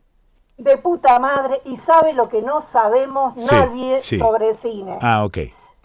Es más, enseña historia del cine en la escuela de cine Bien. del bien. instituto. Bueno. Y Roger Cosa, y Roger Cosa es el mejor crítico de la Argentina. Sí. Así te lo digo, Ah. sin dudar. Sí. Eh, es programador del Festival Internacional de Cine de Hamburgo, es director artístico del Festival de Cine de Cosquín. Sí. Eh, fundó, dirige y escribe en el prestigioso sitio de cine especializado con Ah. los ojos abiertos, donde también escribe La tía María. Bueno, ¿y a dónde vas con este comentario laudatorio de ambos?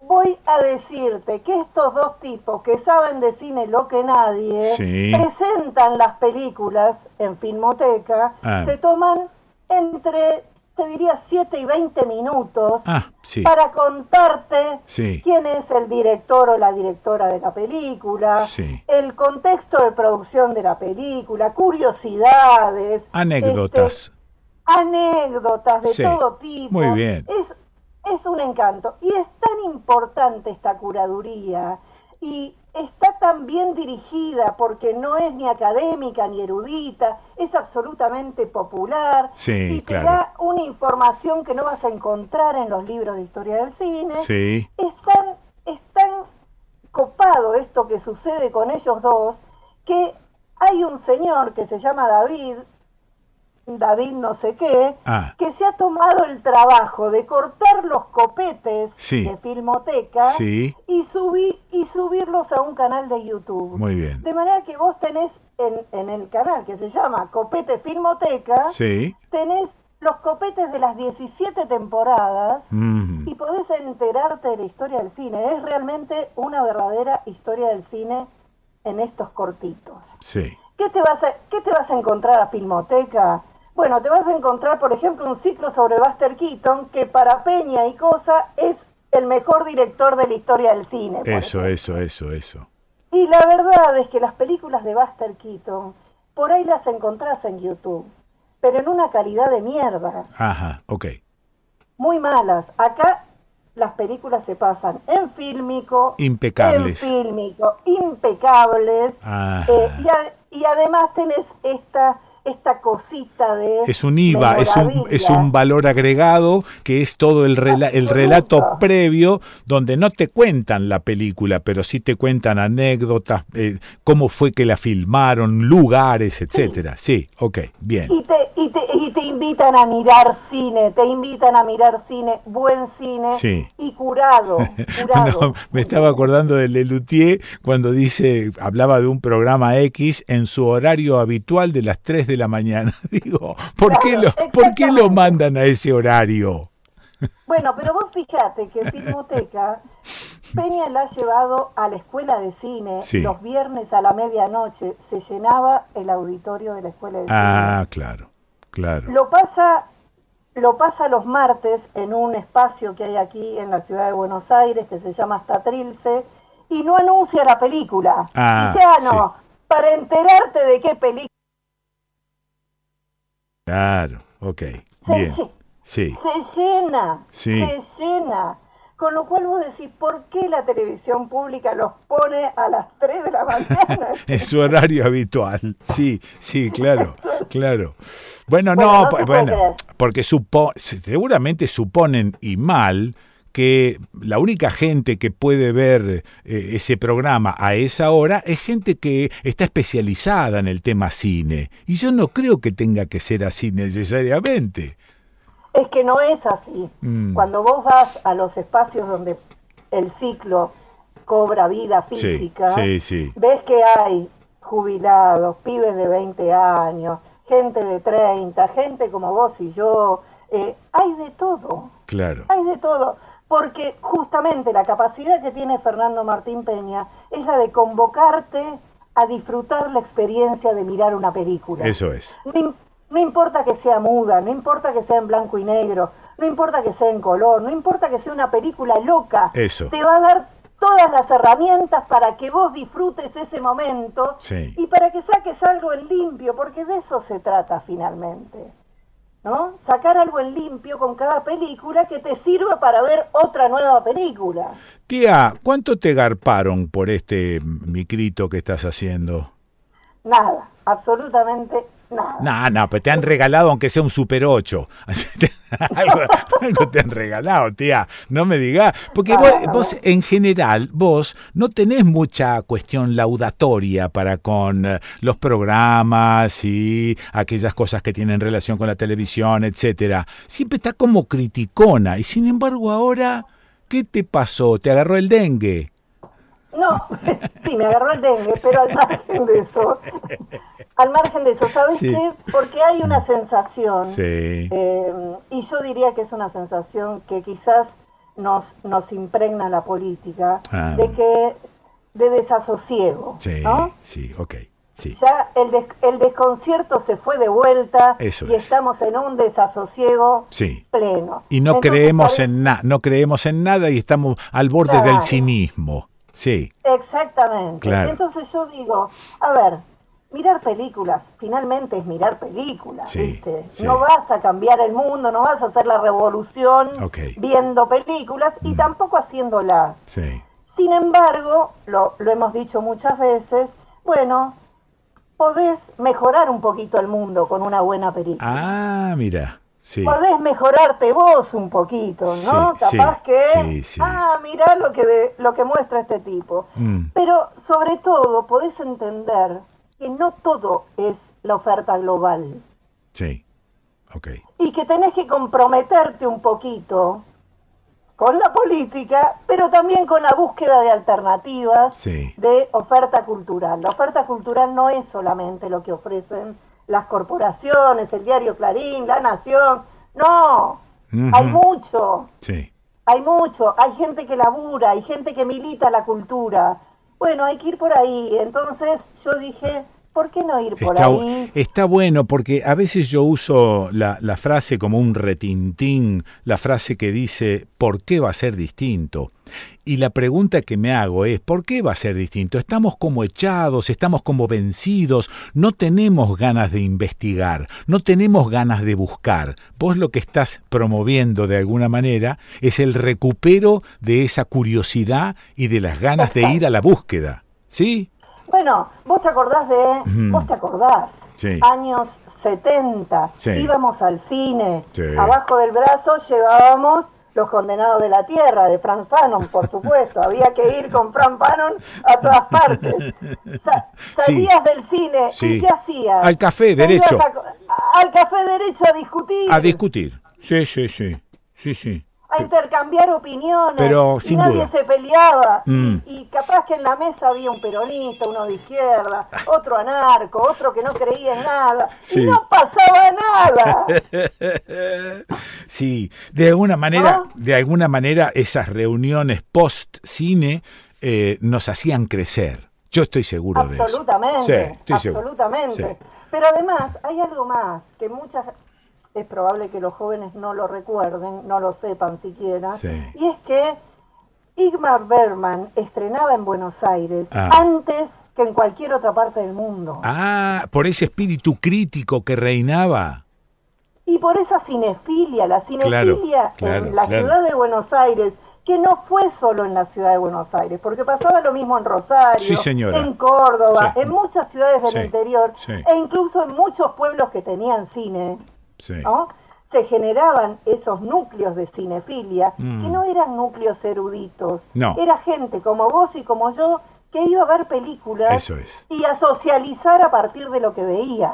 Déjame que, bueno, que déjame que cierre con esto, con no- la necesidad de recuperar, no no digo tantas cosas que tenemos que recuperar, pero sí recuperar la curiosidad y la posibilidad de la búsqueda, al menos que sea eso, porque ahí está también buena parte del albedrío, ¿no? Buena parte del pensamiento independiente. ¿Y qué te parece? Sí. ¿Y qué te parece? ¿Y qué me Vos ves, de repente sintonizás Filmoteca, te encontrás a estos dos que están vestidos de eh, Julio César, Sí. porque a veces se caracterizan, son tan, tan fanáticos de lo que hacen Sí. que por ahí se caracterizan, son Julio César y te pasan películas, qué sé yo, Cleopatra, Por ejemplo. Julio César, Ben Hur, Sí.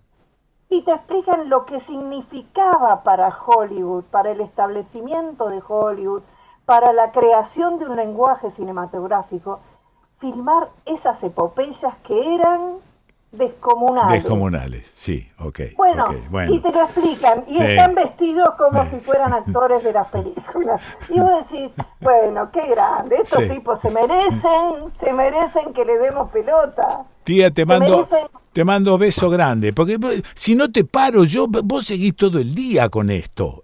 Una Bueno, es que, sí, ¿sabés qué? sí. Vos hablas con Peyerstein, hablas con todo el mundo un montón, y a mí me liquidás rapidito. Rapidito, sí. Es escena de celos, Bueno, escena de celos bueno. total. Te mando un beso grande. Abrazo. Chau, chau. Bueno, la escuchaste a la tía María quejicosa sobre el cierre. La tía María Iribarren. ¿Y dónde la escuchas? ¿Dónde la vas a escuchar? En el desconcierto. desconcierto ya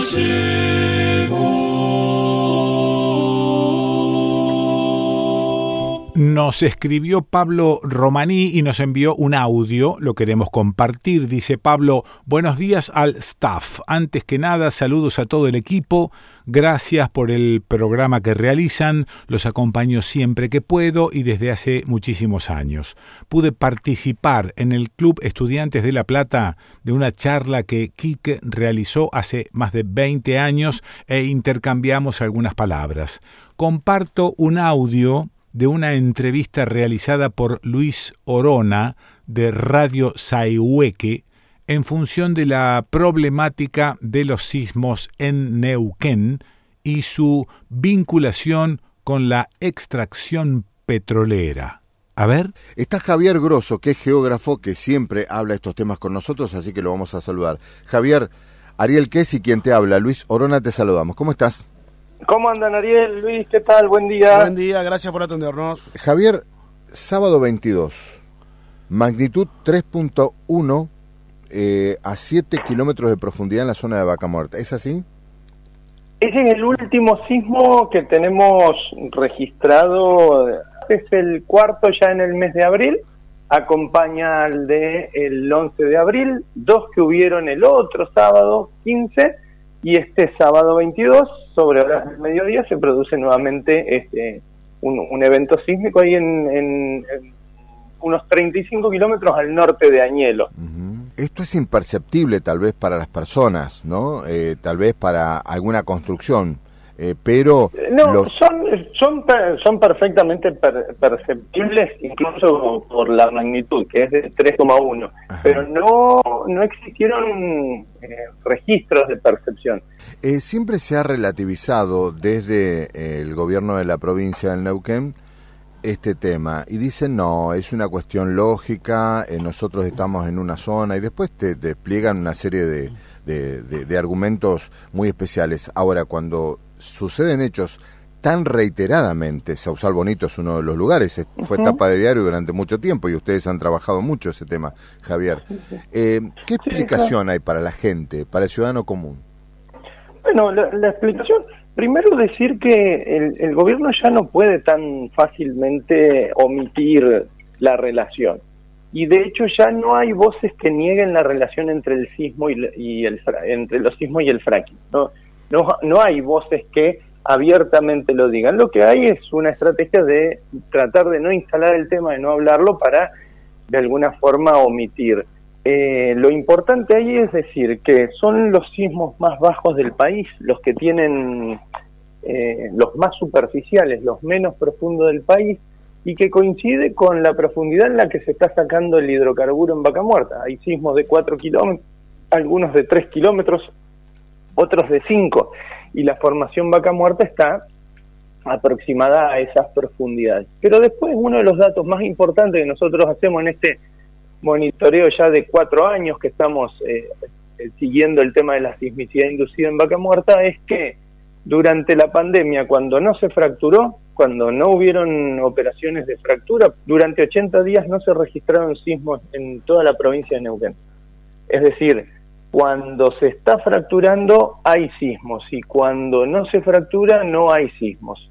Y algo que nosotros hemos mencionado en otras ocasiones y lo seguimos haciendo, el sismo del 11 de abril, el del 15 de abril y este del 22 de abril, eh, justo va a dar la casualidad de que tiemble a menos de 6 kilómetros donde hay dos sets de fracturas fracturando en este mismo momento. Esa, esos son los planteos que hacemos nosotros como para decir, y ya la, la relación es innegable hace mucho tiempo, pero a la vez se les hace cada vez más difícil ya no hablar del tema tampoco.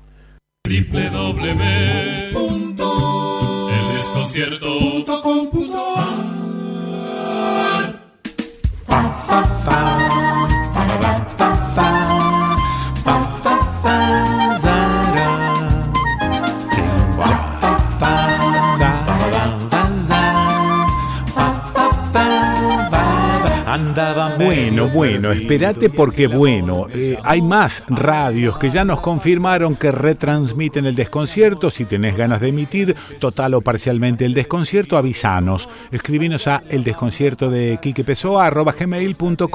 en La Pampa, Santa Rosa, Radio La Tosca 90.9, Sonar FM 97.9 y Sonar.ar. En General Pico, Radio Libre 93.5.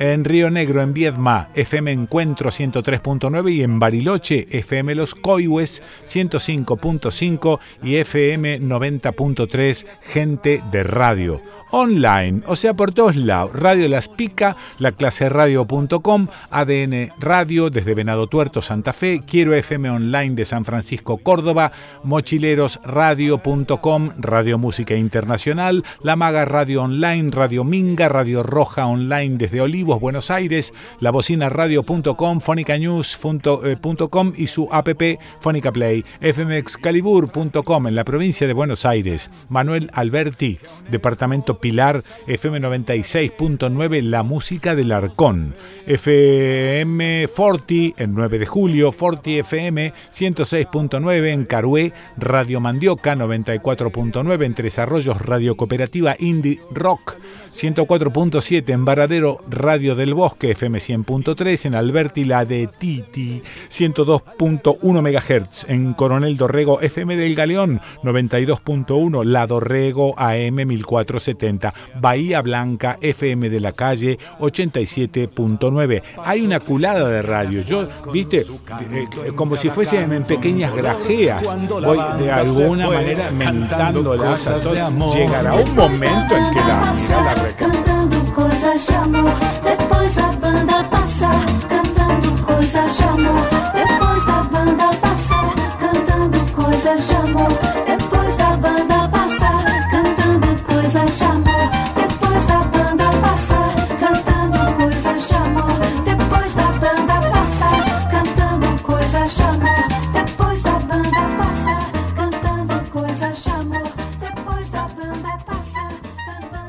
Con esta cebadura no vamos pa' ningún lado.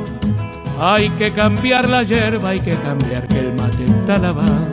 Acompañá el proyecto YPA. Consumí yerba YPA. Encárgala por teléfono al 011-4958-0679 o por mail info arroba ypa con J, ¿eh?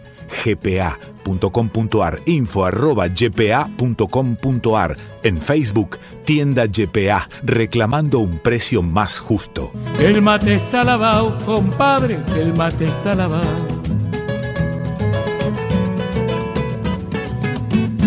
En comunicaciones, idoneidad y experiencia son fundamentales.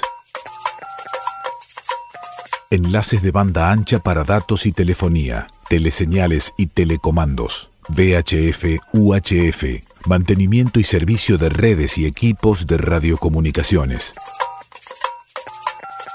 IJCB Comunicaciones de Voz y Datos.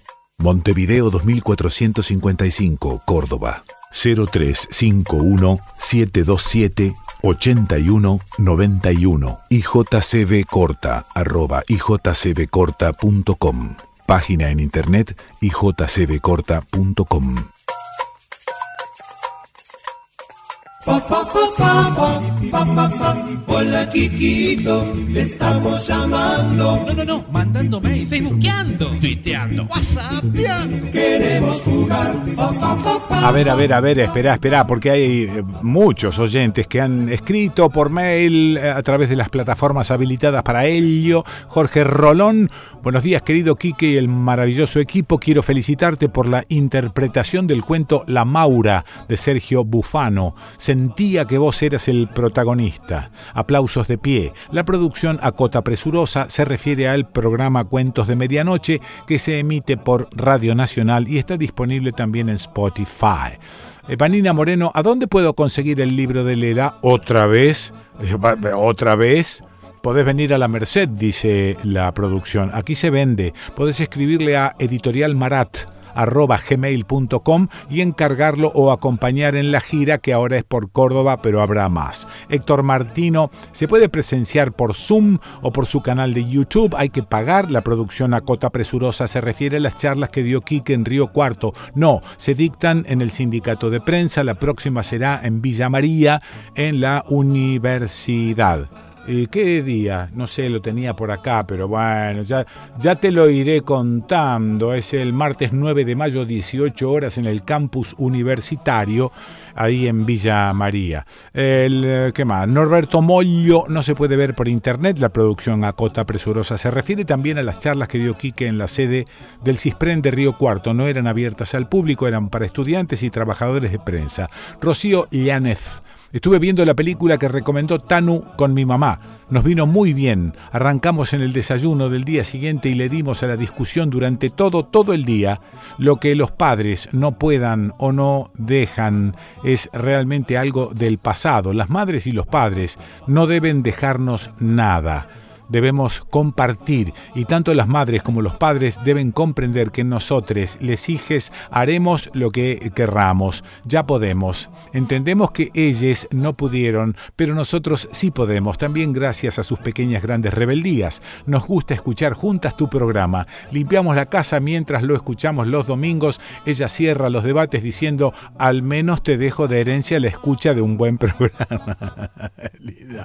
Horacio Marrone, Quique, ¿cuándo vienen a Mendoza con el libro de Leda y tus charlas? La producción a cota presurosa no hemos recibido invitación de ningún lugar de Mendoza para ir. Paciencia, ya se producirá. Pamela Pérez, qué lindas las notas al nene Ábalos. ¿Es joven? ¿De dónde es? ¿Cómo sabe? Nos encanta a mi compañera y a mí escuchar el desconcierto. Gracias a todos, incluidos las y los oyentes que siempre aportan. La producción a cota presurosa, ya un poco cansada.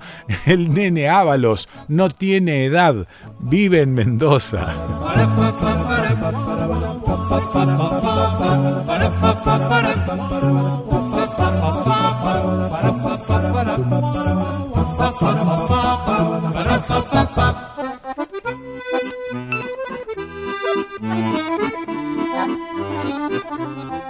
Me voy a Buenos Aires en avión. Tengo que llegar a José León Suárez, así que eh, mejor me voy a Pajas Blancas y me subo a un avión. Quiero llegar a la cárcel de José León Suárez Enciende tu GPS. porque tengo una cita ahí para conocer Radio Mosquito y ver cómo es. ¿Te acordás que estuvimos hablando de las cárceles? Bueno, y ver cómo es y que me cuenten desde ahí cómo es una cárcel. Eh, me adelanté un poco y hablé con mi sobrina Eloísa que tiene auto, porque tiene auto, para que me espere en el aeropuerto y me lleve hasta la cárcel. La unidad penitenciaria número 48 está ubicada en el Camino del Buen Aire y de Benedetti, en el bordecito de Campo de Mayo, y pertenece a la localidad de José León Suárez, José León Suárez se ubica en la cuenca media del río Reconquista. Su nombre original era Río de las Conchas, pero fue rebautizado en 1954 porque lo consideraron vulgar. En el partido de General San Martín. Salimos del aeropuerto, vamos por la Lugones hacia la Panamericana. Vamos por la Panamericana hasta el peaje de Avenida Márquez. Ahí salimos de la Panamericana hacia el oeste, a la izquierda, digamos. Pasamos por encima de la Panamericana. La autovía panamericana es un tramo de la Ruta Nacional 9 que abarca 50 kilómetros. Es el acceso norte a Cava y se debe abonar peaje. Vamos por la ruta 4 hasta que cruzamos el ferrocarril San Martín.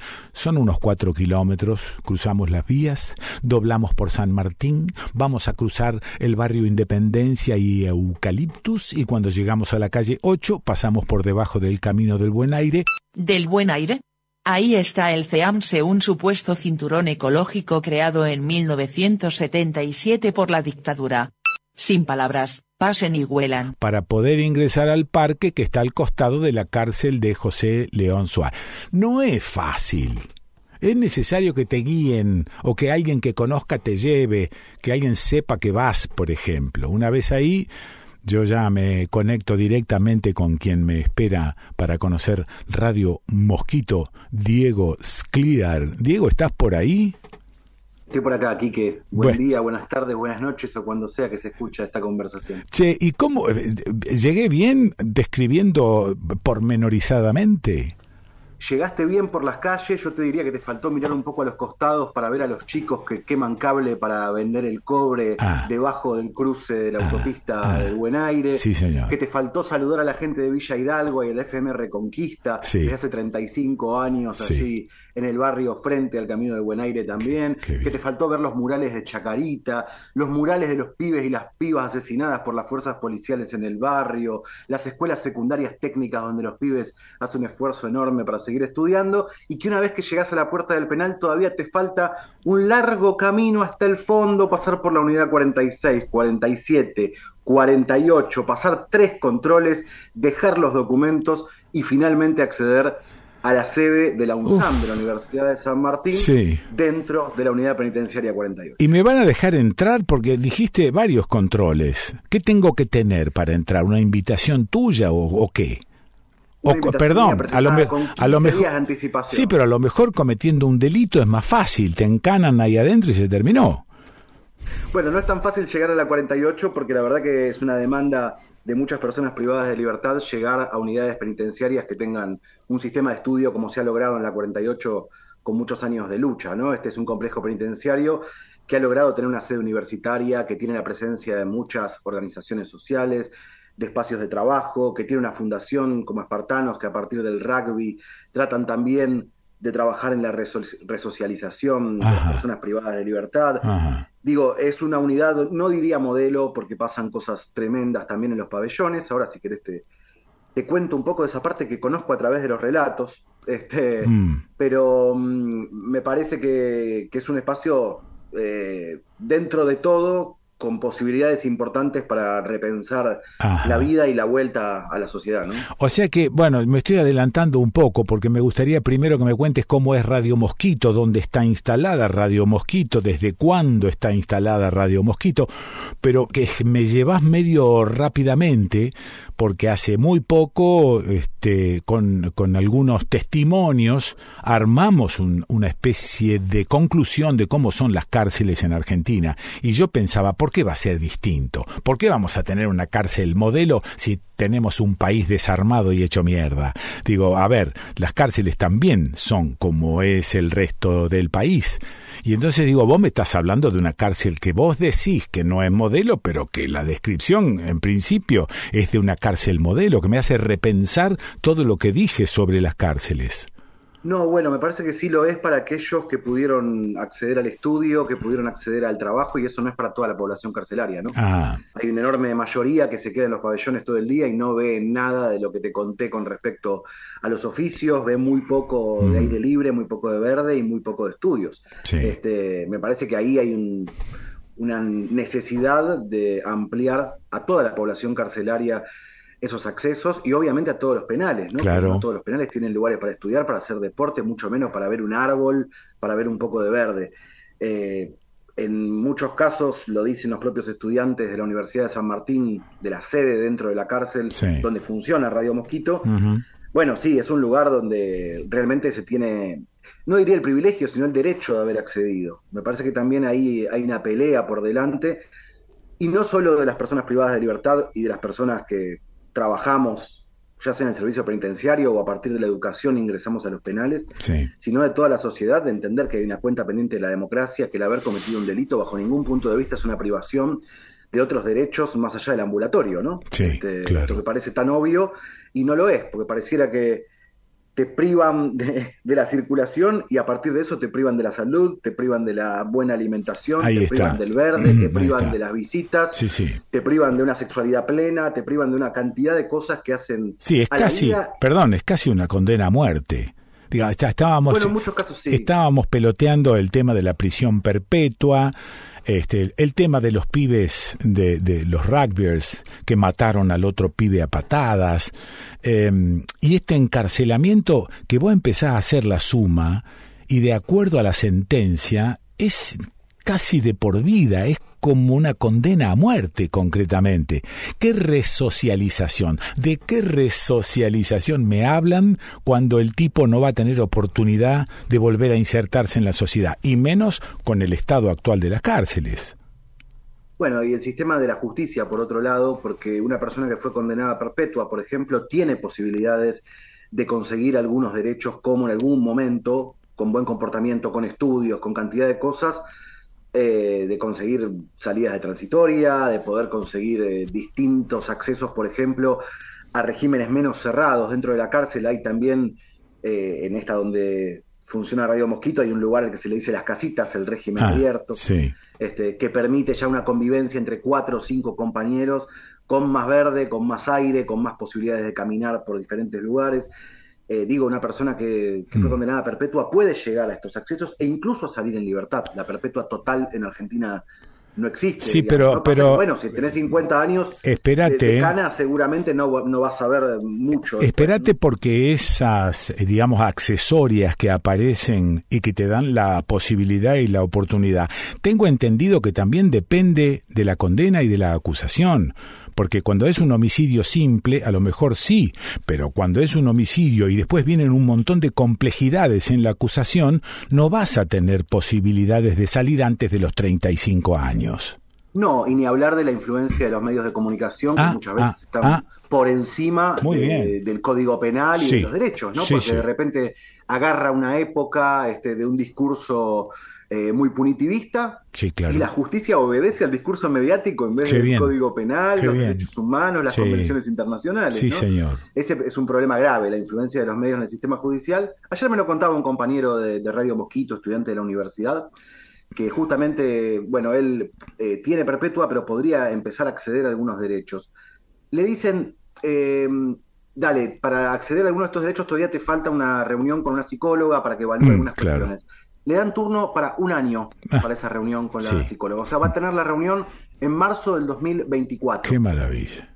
Te lo dicen de un día para el otro, ¿no? Qué maravilla. Cuando sea esa cita que tiene con la psicóloga, Sí. se le van a haber vencido otros tantos trámites, pruebas, test y cuestiones Claro. que le han hecho. Sí. Entonces entra en un círculo kafkiano que no termina nunca, ¿no? Una persona que está a punto de recibirse de sociólogo, una persona que tiene Claro. una diplomatura en arte y gestión cultural estudiando dentro de la cárcel, una persona que ya casi no es la misma que cometió el delito. Eso 25 es, eso es, eso es. Que sería, de alguna manera, el fin último de una cárcel, la resocialización.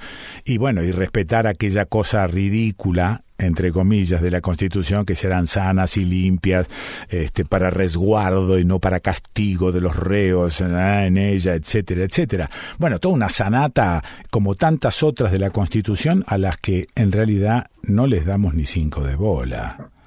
No, están poco estudiadas, están muy influenciadas por los medios de comunicación Sí, también y lamentablemente se puede apelar poco a eso. A mí me conmueve siempre ver cómo algunas personas privadas de libertad se han vuelto expertas en derecho también, Sí, ¿no? ajá. Entran mis compañeros de trabajo, Sí, que sí. dicen, ¿Qué haces hablando con Quique Pessoa? ¿Qué-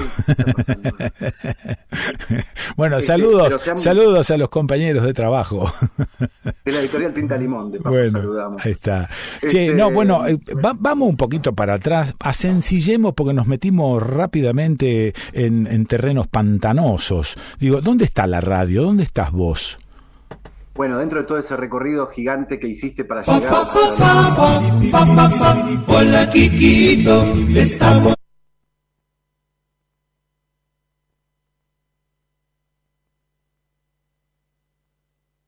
Unidad 48, Sí. yendo al fondo, entrando a la universidad, van a ver de frente de la universidad una ventanita Sí. que tiene arriba una pequeña inscripción que dice Radio Mosquito. Mm. Si ingresan por el ala vieja de la universidad, porque se han hecho algunas aulas nuevas el año pasado, se terminó la obra. Si ingresan al ala vieja de la universidad, van a ver un pequeño cuarto dividido eh, con una pecera, con un vidrio que Ah, muy bien. la Ah, zona de ah, muy- operador muy bien. de la mesa de radio, Sí. un pequeño micrófono omnidireccional que permite que puedan hablar entre varios a la vez en ronda ahí dentro del estudio. Sí. Y ese es el espacio físico donde funciona Radio Mosquito, pero también, por supuesto, funciona en las aulas de la universidad para momentos eh, de intercambio, si se quiere, Claro. teórico, momentos de producción. Sí. Y después suena afuera Radio Mosquito, ¿no? Producimos micros radiales que se suben a plataformas digitales y además se retransmiten en cerca de 10 radios Ah, comunitarias muy en todo el bien. país. Che, ¿y laburan algunos internos o vos sos un interno? No, yo soy un coordinador de afuera, digamos, Mm. este, yo soy un trabajador contratado por eh, la Universidad de San Martín Sí. para coordinar el espacio de Radio Mosquito ahí. Y después, por supuesto, hay encargados eh, que van asumiendo distintos roles. Eso, por supuesto, va rotando porque van o recuperando la libertad Ah, o queriendo claro. hacer otros talleres Sí. o empiezan a estudiar una carrera universitaria y por ahí relegan la parte de talleres, que realmente es importante que pueda suceder. Muchas veces el taller es el primer paso educativo para una persona que después tiene ganas de hacer lo que sería el, el CBC y Ahí después está, este, ahí está. empezar a estudiar una carrera universitaria. Cuando eso ocurre, para mí bienvenido que dejen el espacio de radio y se pongan a estudiar una carrera universitaria. Sí. Y por supuesto que si después quieren volver a Mosquito con esos saberes para hacer un programa, no sé, de, de sociología. Sí, sí, sea. claro, claro. Y ahí vamos teniendo distintas personas que van eh, agarrando un camino este, dentro de la radio. Martín Basualdo, Larry, se ha transformado en un locutor Ah. este, muy profesional y muy interesante, que ha dado clases incluso desde adentro de la cárcel para afuera Mira. a chicos del municipio de San Martín. Sí. Eh, Andrés Llanesa es un gran operador técnico de arreglador de equipos. Este, después tenemos a Silvana Ortiz, que recuperó la libertad hace poco y que es una gran productora de contenidos dentro Mm. del penal. Ujú. Y cada cuatrimestre se van incorporando nuevas camadas de personas privadas de libertad que se suman ahí a Yo- la experiencia de Mosquito y producen. Eh, no sé eh, qué, mm, qué porcentaje de la población carcelaria está incluido en esta descripción que me parece que es de otro planeta. Pero a mí me parece, porque no estoy ni ahí, ni siquiera cerca de, de una cárcel. No te voy a preguntar por el porcentaje. Pero bueno, esto que estás contando, de alguna manera, no es que sirva para, para contradecir mi discurso de programas pasados, sino que abre una ventanita, eh, echa un poquitito de, de luz sobre esa, esa oscuridad y, esa cosa tan eh, terrible que ve uno o que cree ver uno por fuera de las cárceles, no estando allí en ese lugar. Es una situación esperanzada de alguna manera la tuya. Sí, no tengo el número exacto, Quique, para decirte qué porcentaje de, de personas de la población carcelaria de estas unidades donde vamos nosotros eh, acceden a los estudios, pero sé que es baja, sé que es bajísima, este, no debe llegar al 10% la gente que accede a los estudios. Sí. Obviamente la propuesta de la UNSAM no es la única propuesta educativa dentro del complejo penitenciario, hay también Ah, colegio secundario, sí. hay otros proyectos de otras organizaciones, incluso de otras universidades, es un complejo grande, pero es bajo el nivel de, de acceso a esto y también es bajo el nivel de acceso a espacios de trabajo y lo más importante de todo esto no es solo la herramienta laboral, la, reso- la resocialización posible a partir de la educación, Mm. sino algo que dicen siempre los chicos y chicas que participan de Mosquito, que es, eh, pasa el tiempo, ¿viste? Sí. No- Nos pasa el tiempo. Nos pasa. Eh, vos sabés bien, como, Mm. como hombre de radio, eh, lo que es un minuto, un mal minuto incluso, ¿no? Es. Un buen minuto ni hablar, pero un mal minuto de radio, el Mm. famoso bache por un problema técnico, un entrevistado que está muy Mm. nervioso, vos sabés lo que es un minuto de pasarla mal. Bueno, imagínate privado de libertad. Entonces, si nosotros podemos, a partir de estas propuestas educativas, artísticas, comunicacionales. Dar minutos de mejor calidad de vida, bueno, eso hay que ver cómo lo, lo seguimos amplificando a todo el sistema Sí. penitenciario, ¿no? Sí. Sí, y esto que por ahí también pienso de lo que significa la resistencia, ¿no? En estos casos, que la resistencia carece de éxito o fracaso, es simplemente resistencia. No estás pensando, mirá lo bárbaro que nos va a ir si seguimos con estas políticas de inclusión de la radio adentro de una cárcel. No, no, no, no se está, por eso tampoco te pregunté el número, ¿no? Porque es nada más que una impresión. Y el resto... Por otro lado, no, no, no es replicable, ¿viste? El proyecto de, de la universidad dentro de la cárcel, que eso Sí. nos lo preguntan muchas veces desde otros países, incluso. Ahora hay un intercambio con Uruguay para dar una diplomatura desde acá con una cárcel uruguaya. Sí. Nos dicen cómo, cómo hicieron el centro universitario, cómo Ah. hacen Radio Mosquito, cómo hacen todo esto. Y si bien algunas cosas se pueden compartir en la experiencia, hay idiosincrasias propias de cada territorio, de cada población. En este caso tenés una población alrededor de la unidad 48 Sí. muy organizada, toda el área reconquista de la zona de San Martín, José León Suárez, la Villa Hidalgo, tiene una cantidad de organizaciones sociales, de colectivos, Mm. un gran movimiento territorial que permite que eh, cosas de este estilo funcionen, ¿no? Mm. Entonces no sé cuán replicable es a todas las cárceles, no sé cuánto se puede replicar el Claro, modelo. claro. Sí sé que las sociedades organizadas en cada territorio pueden buscar sus maneras de hacer cárceles mejores. ¿no? ¿Algo más, Diego, que quieras contarme desde allí? Para quienes quieran escuchar Radio Mosquito, lo pueden buscar en Spotify, muy pronto en un canal de YouTube y escucharlo, como les decía, en una cantidad de radios comunitarias, en FM Reconquista, FM La Tribu, Radio Sur, Radio Atómica, muchas radios que retransmiten esos contenidos.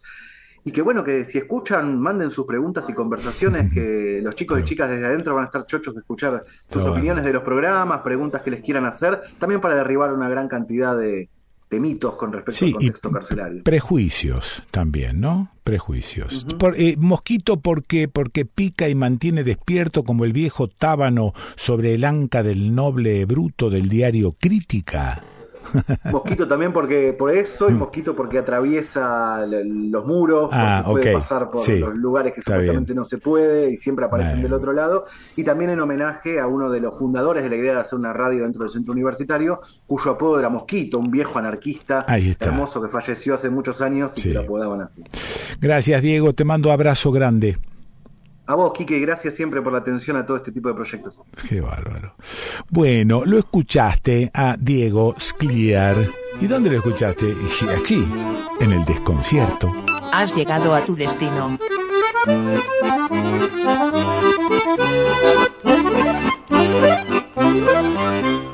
Y ahora...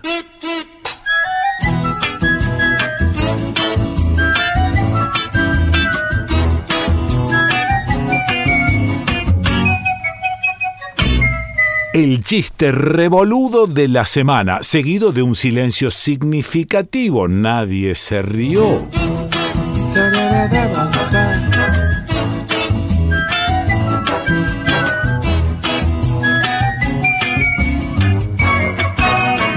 Bueno, acá están los chistes. Mira, Gustavo Fernán Durán dice, hola Quique, espero no desconcertarte con esta pregunta.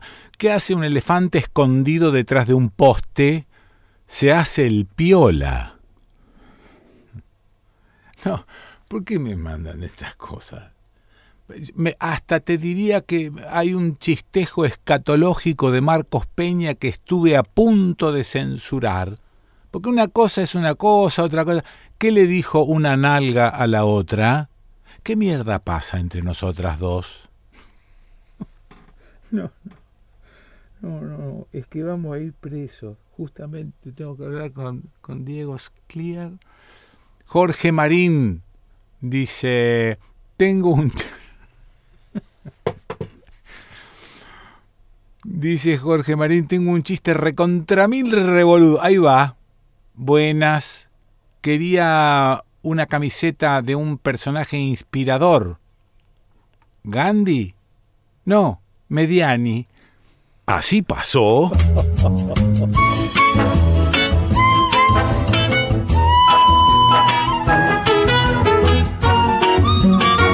El chiste revoludo de la semana.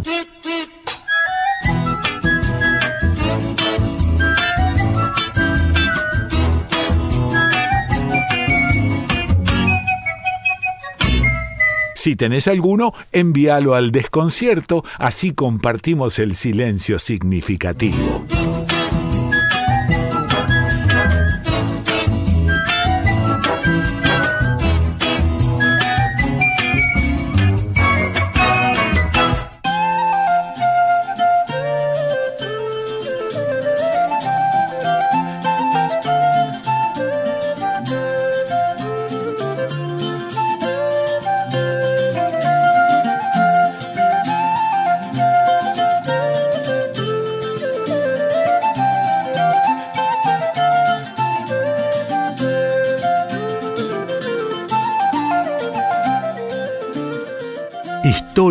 De la fauna microscópica. Hoy, las sorombras.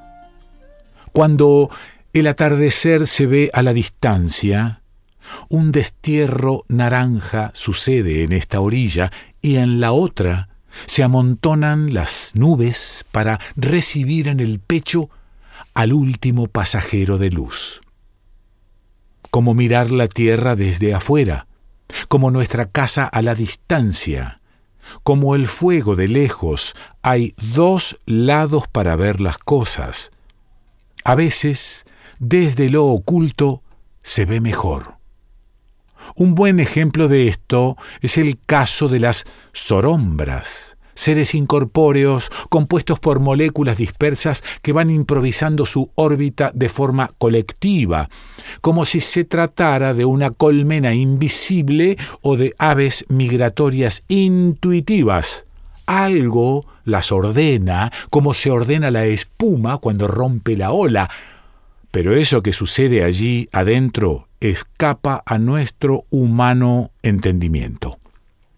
Con las herramientas adecuadas podemos ver a las sorombras como partículas bailando al son del universo, dentro de una figura amorfa cuyo tamaño varía entre los 30 centímetros y los 2 metros de diámetro. Son ellas mismas, en su danza, las que van delimitando y transformando la figura, armando y desarmando su conjunto, como una constelación haciendo piruetas. Como nosotros, las sorombras viven sobre la faz de la Tierra y comparten nuestros espacios. Es eh, probable, aunque aún no comprobado, que estén ligadas a las personas como una capa exoesquelética que cada uno carga o un halo movedizo que nos persigue. Quizás allí se encuentre eso que don Juan llamó punto de encaje o algunos místicos renacentistas denominaron aura o ángel. Lo cierto es que por su composición escurridiza es muy difícil poder ver a una sorombra de frente, sino que en momentos de pura y rara conexión podemos percibir su presencia justo detrás nuestro, como un movimiento, algo que sucedió, una sombra huidiza que acaba de sacudirse y que giramos demasiado tarde para atraparla. El que más avanzó con el estudio de las sorombras fue el doctor Chun Wong, un odontólogo nacido a principios del siglo XX en Alemania que dedicó su vida a intentar ver una. Obsesionado, el doctor Wong instaló cientos de espejos en su casa, llenó el piso con azúcar impalpable y desarrolló una velocidad de giro de cuello que hubiera asustado a cualquier exorcista.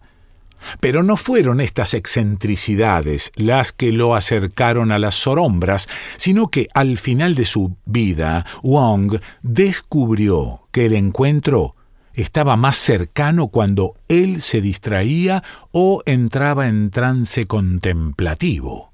Sin mirarlas, como si se tratara de basiliscos, Wong entabló comunicación con cinco de ellas mediante el susurro y lo que podría considerarse telepatía.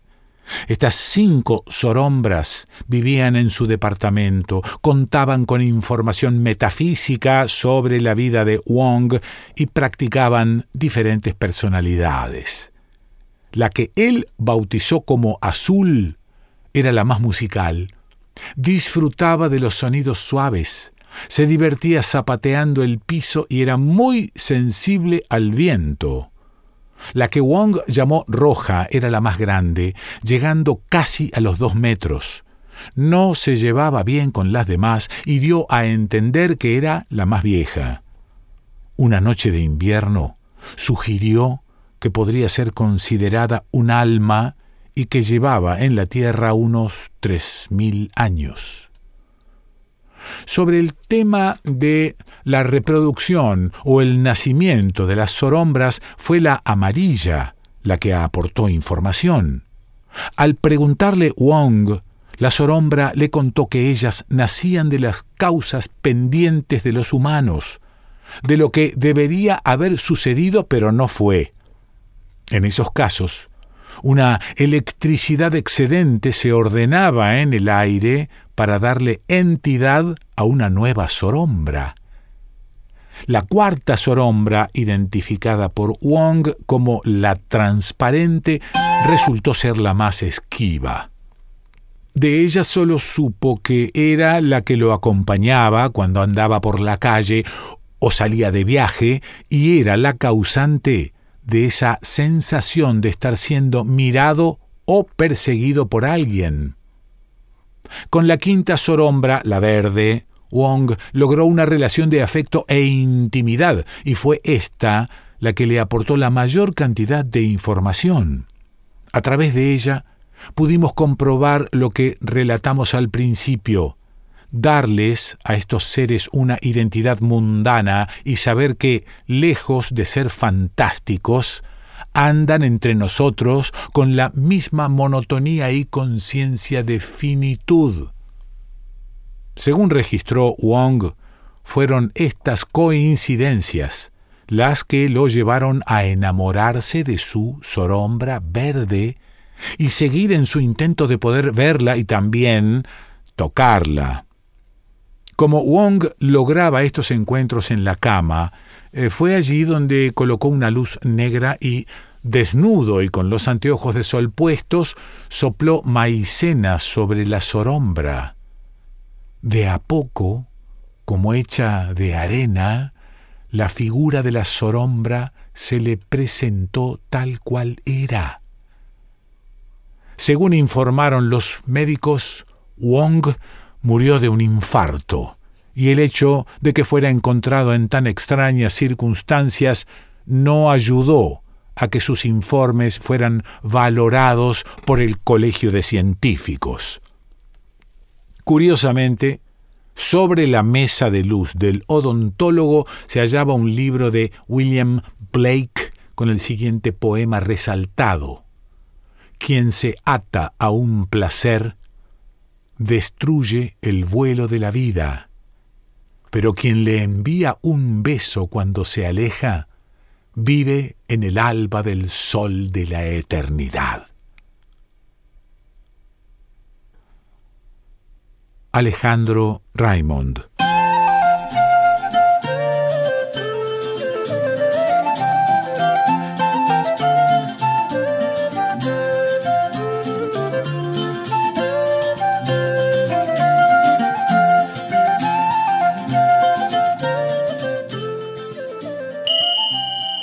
Los libros de Alejandro Raymond. Ponele un cacho de poesía a tu vida. Conseguí los libros de Alejandro Raymond y empachate. Que la noche nos encuentre viajando. Huasacatunga, fauna sonámbula y muchos más. También libros para niños. Entérate contactando al autor El mail es revistapipicucú@gmail.com, revistapipicucú@gmail.com. El Facebook es Pipí Cucú, así nomás, pipí con acento en la segunda i, cucú con acento en la segunda u, Pipí Cucú. Los libros de Alejandro Raimond.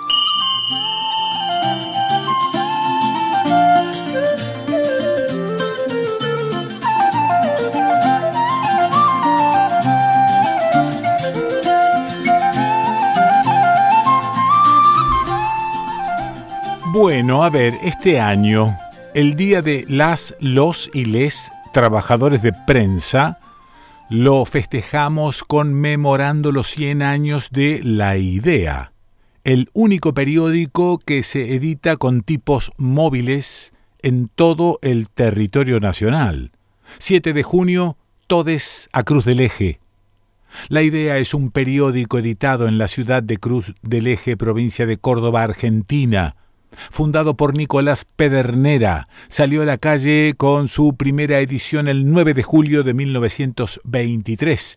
Es el único diario argentino de publicación regular que continúa siendo editado con linotipos de plomo móviles, técnica estándar de la industria para la publicación de periódicos, revistas y carteles desde finales del siglo XIX hasta la década de 1970. La Asociación Amigos de la Idea y el CISPREN invitan a conmemorar el Día de la Prensa en Cruz del Eje, nos van a acompañar y participarán Eduardo Aliberti, Fernanda Nicolini, Mariana Mandakovic y quien les habla. Coordina Alexis Oliva. Ya te vamos a ir contando más datos. Reservate el 7 de junio para venir a Cruz del Eje. Encuentro la palabra impresa. Organizan Asociación Amigos de la Idea y también el CISPREN. ¿Te quedó claro? Bueno, ahora sí podés soltar ese tema.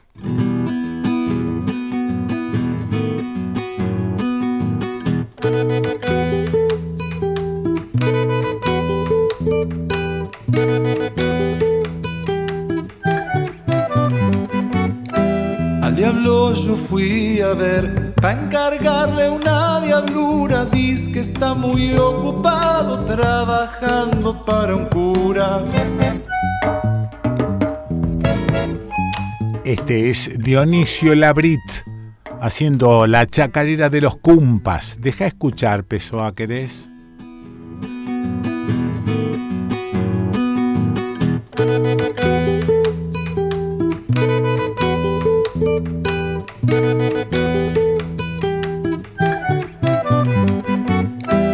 Diablo yo fui a ver, para encargarle una diablura, dice que está muy ocupado trabajando para un cura.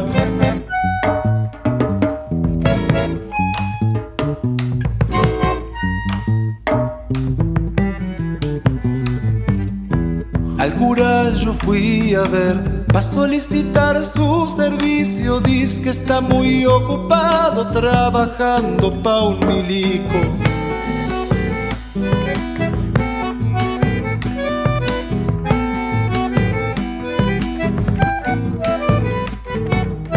Al milico fui a ver y no lo encontré, señor. Estaba reprimiendo al pueblo por orden de un superior. Con antecedentes, a no voy a buscar. Yo me voy con los cumpas, a lo que guste estará.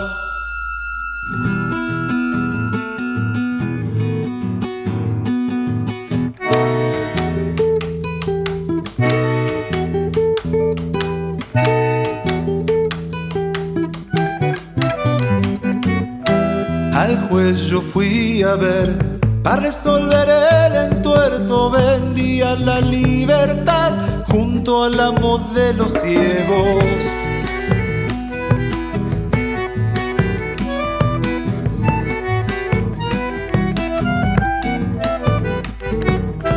Para hablarlo con mis muertos me fui para el cementerio a tomarlo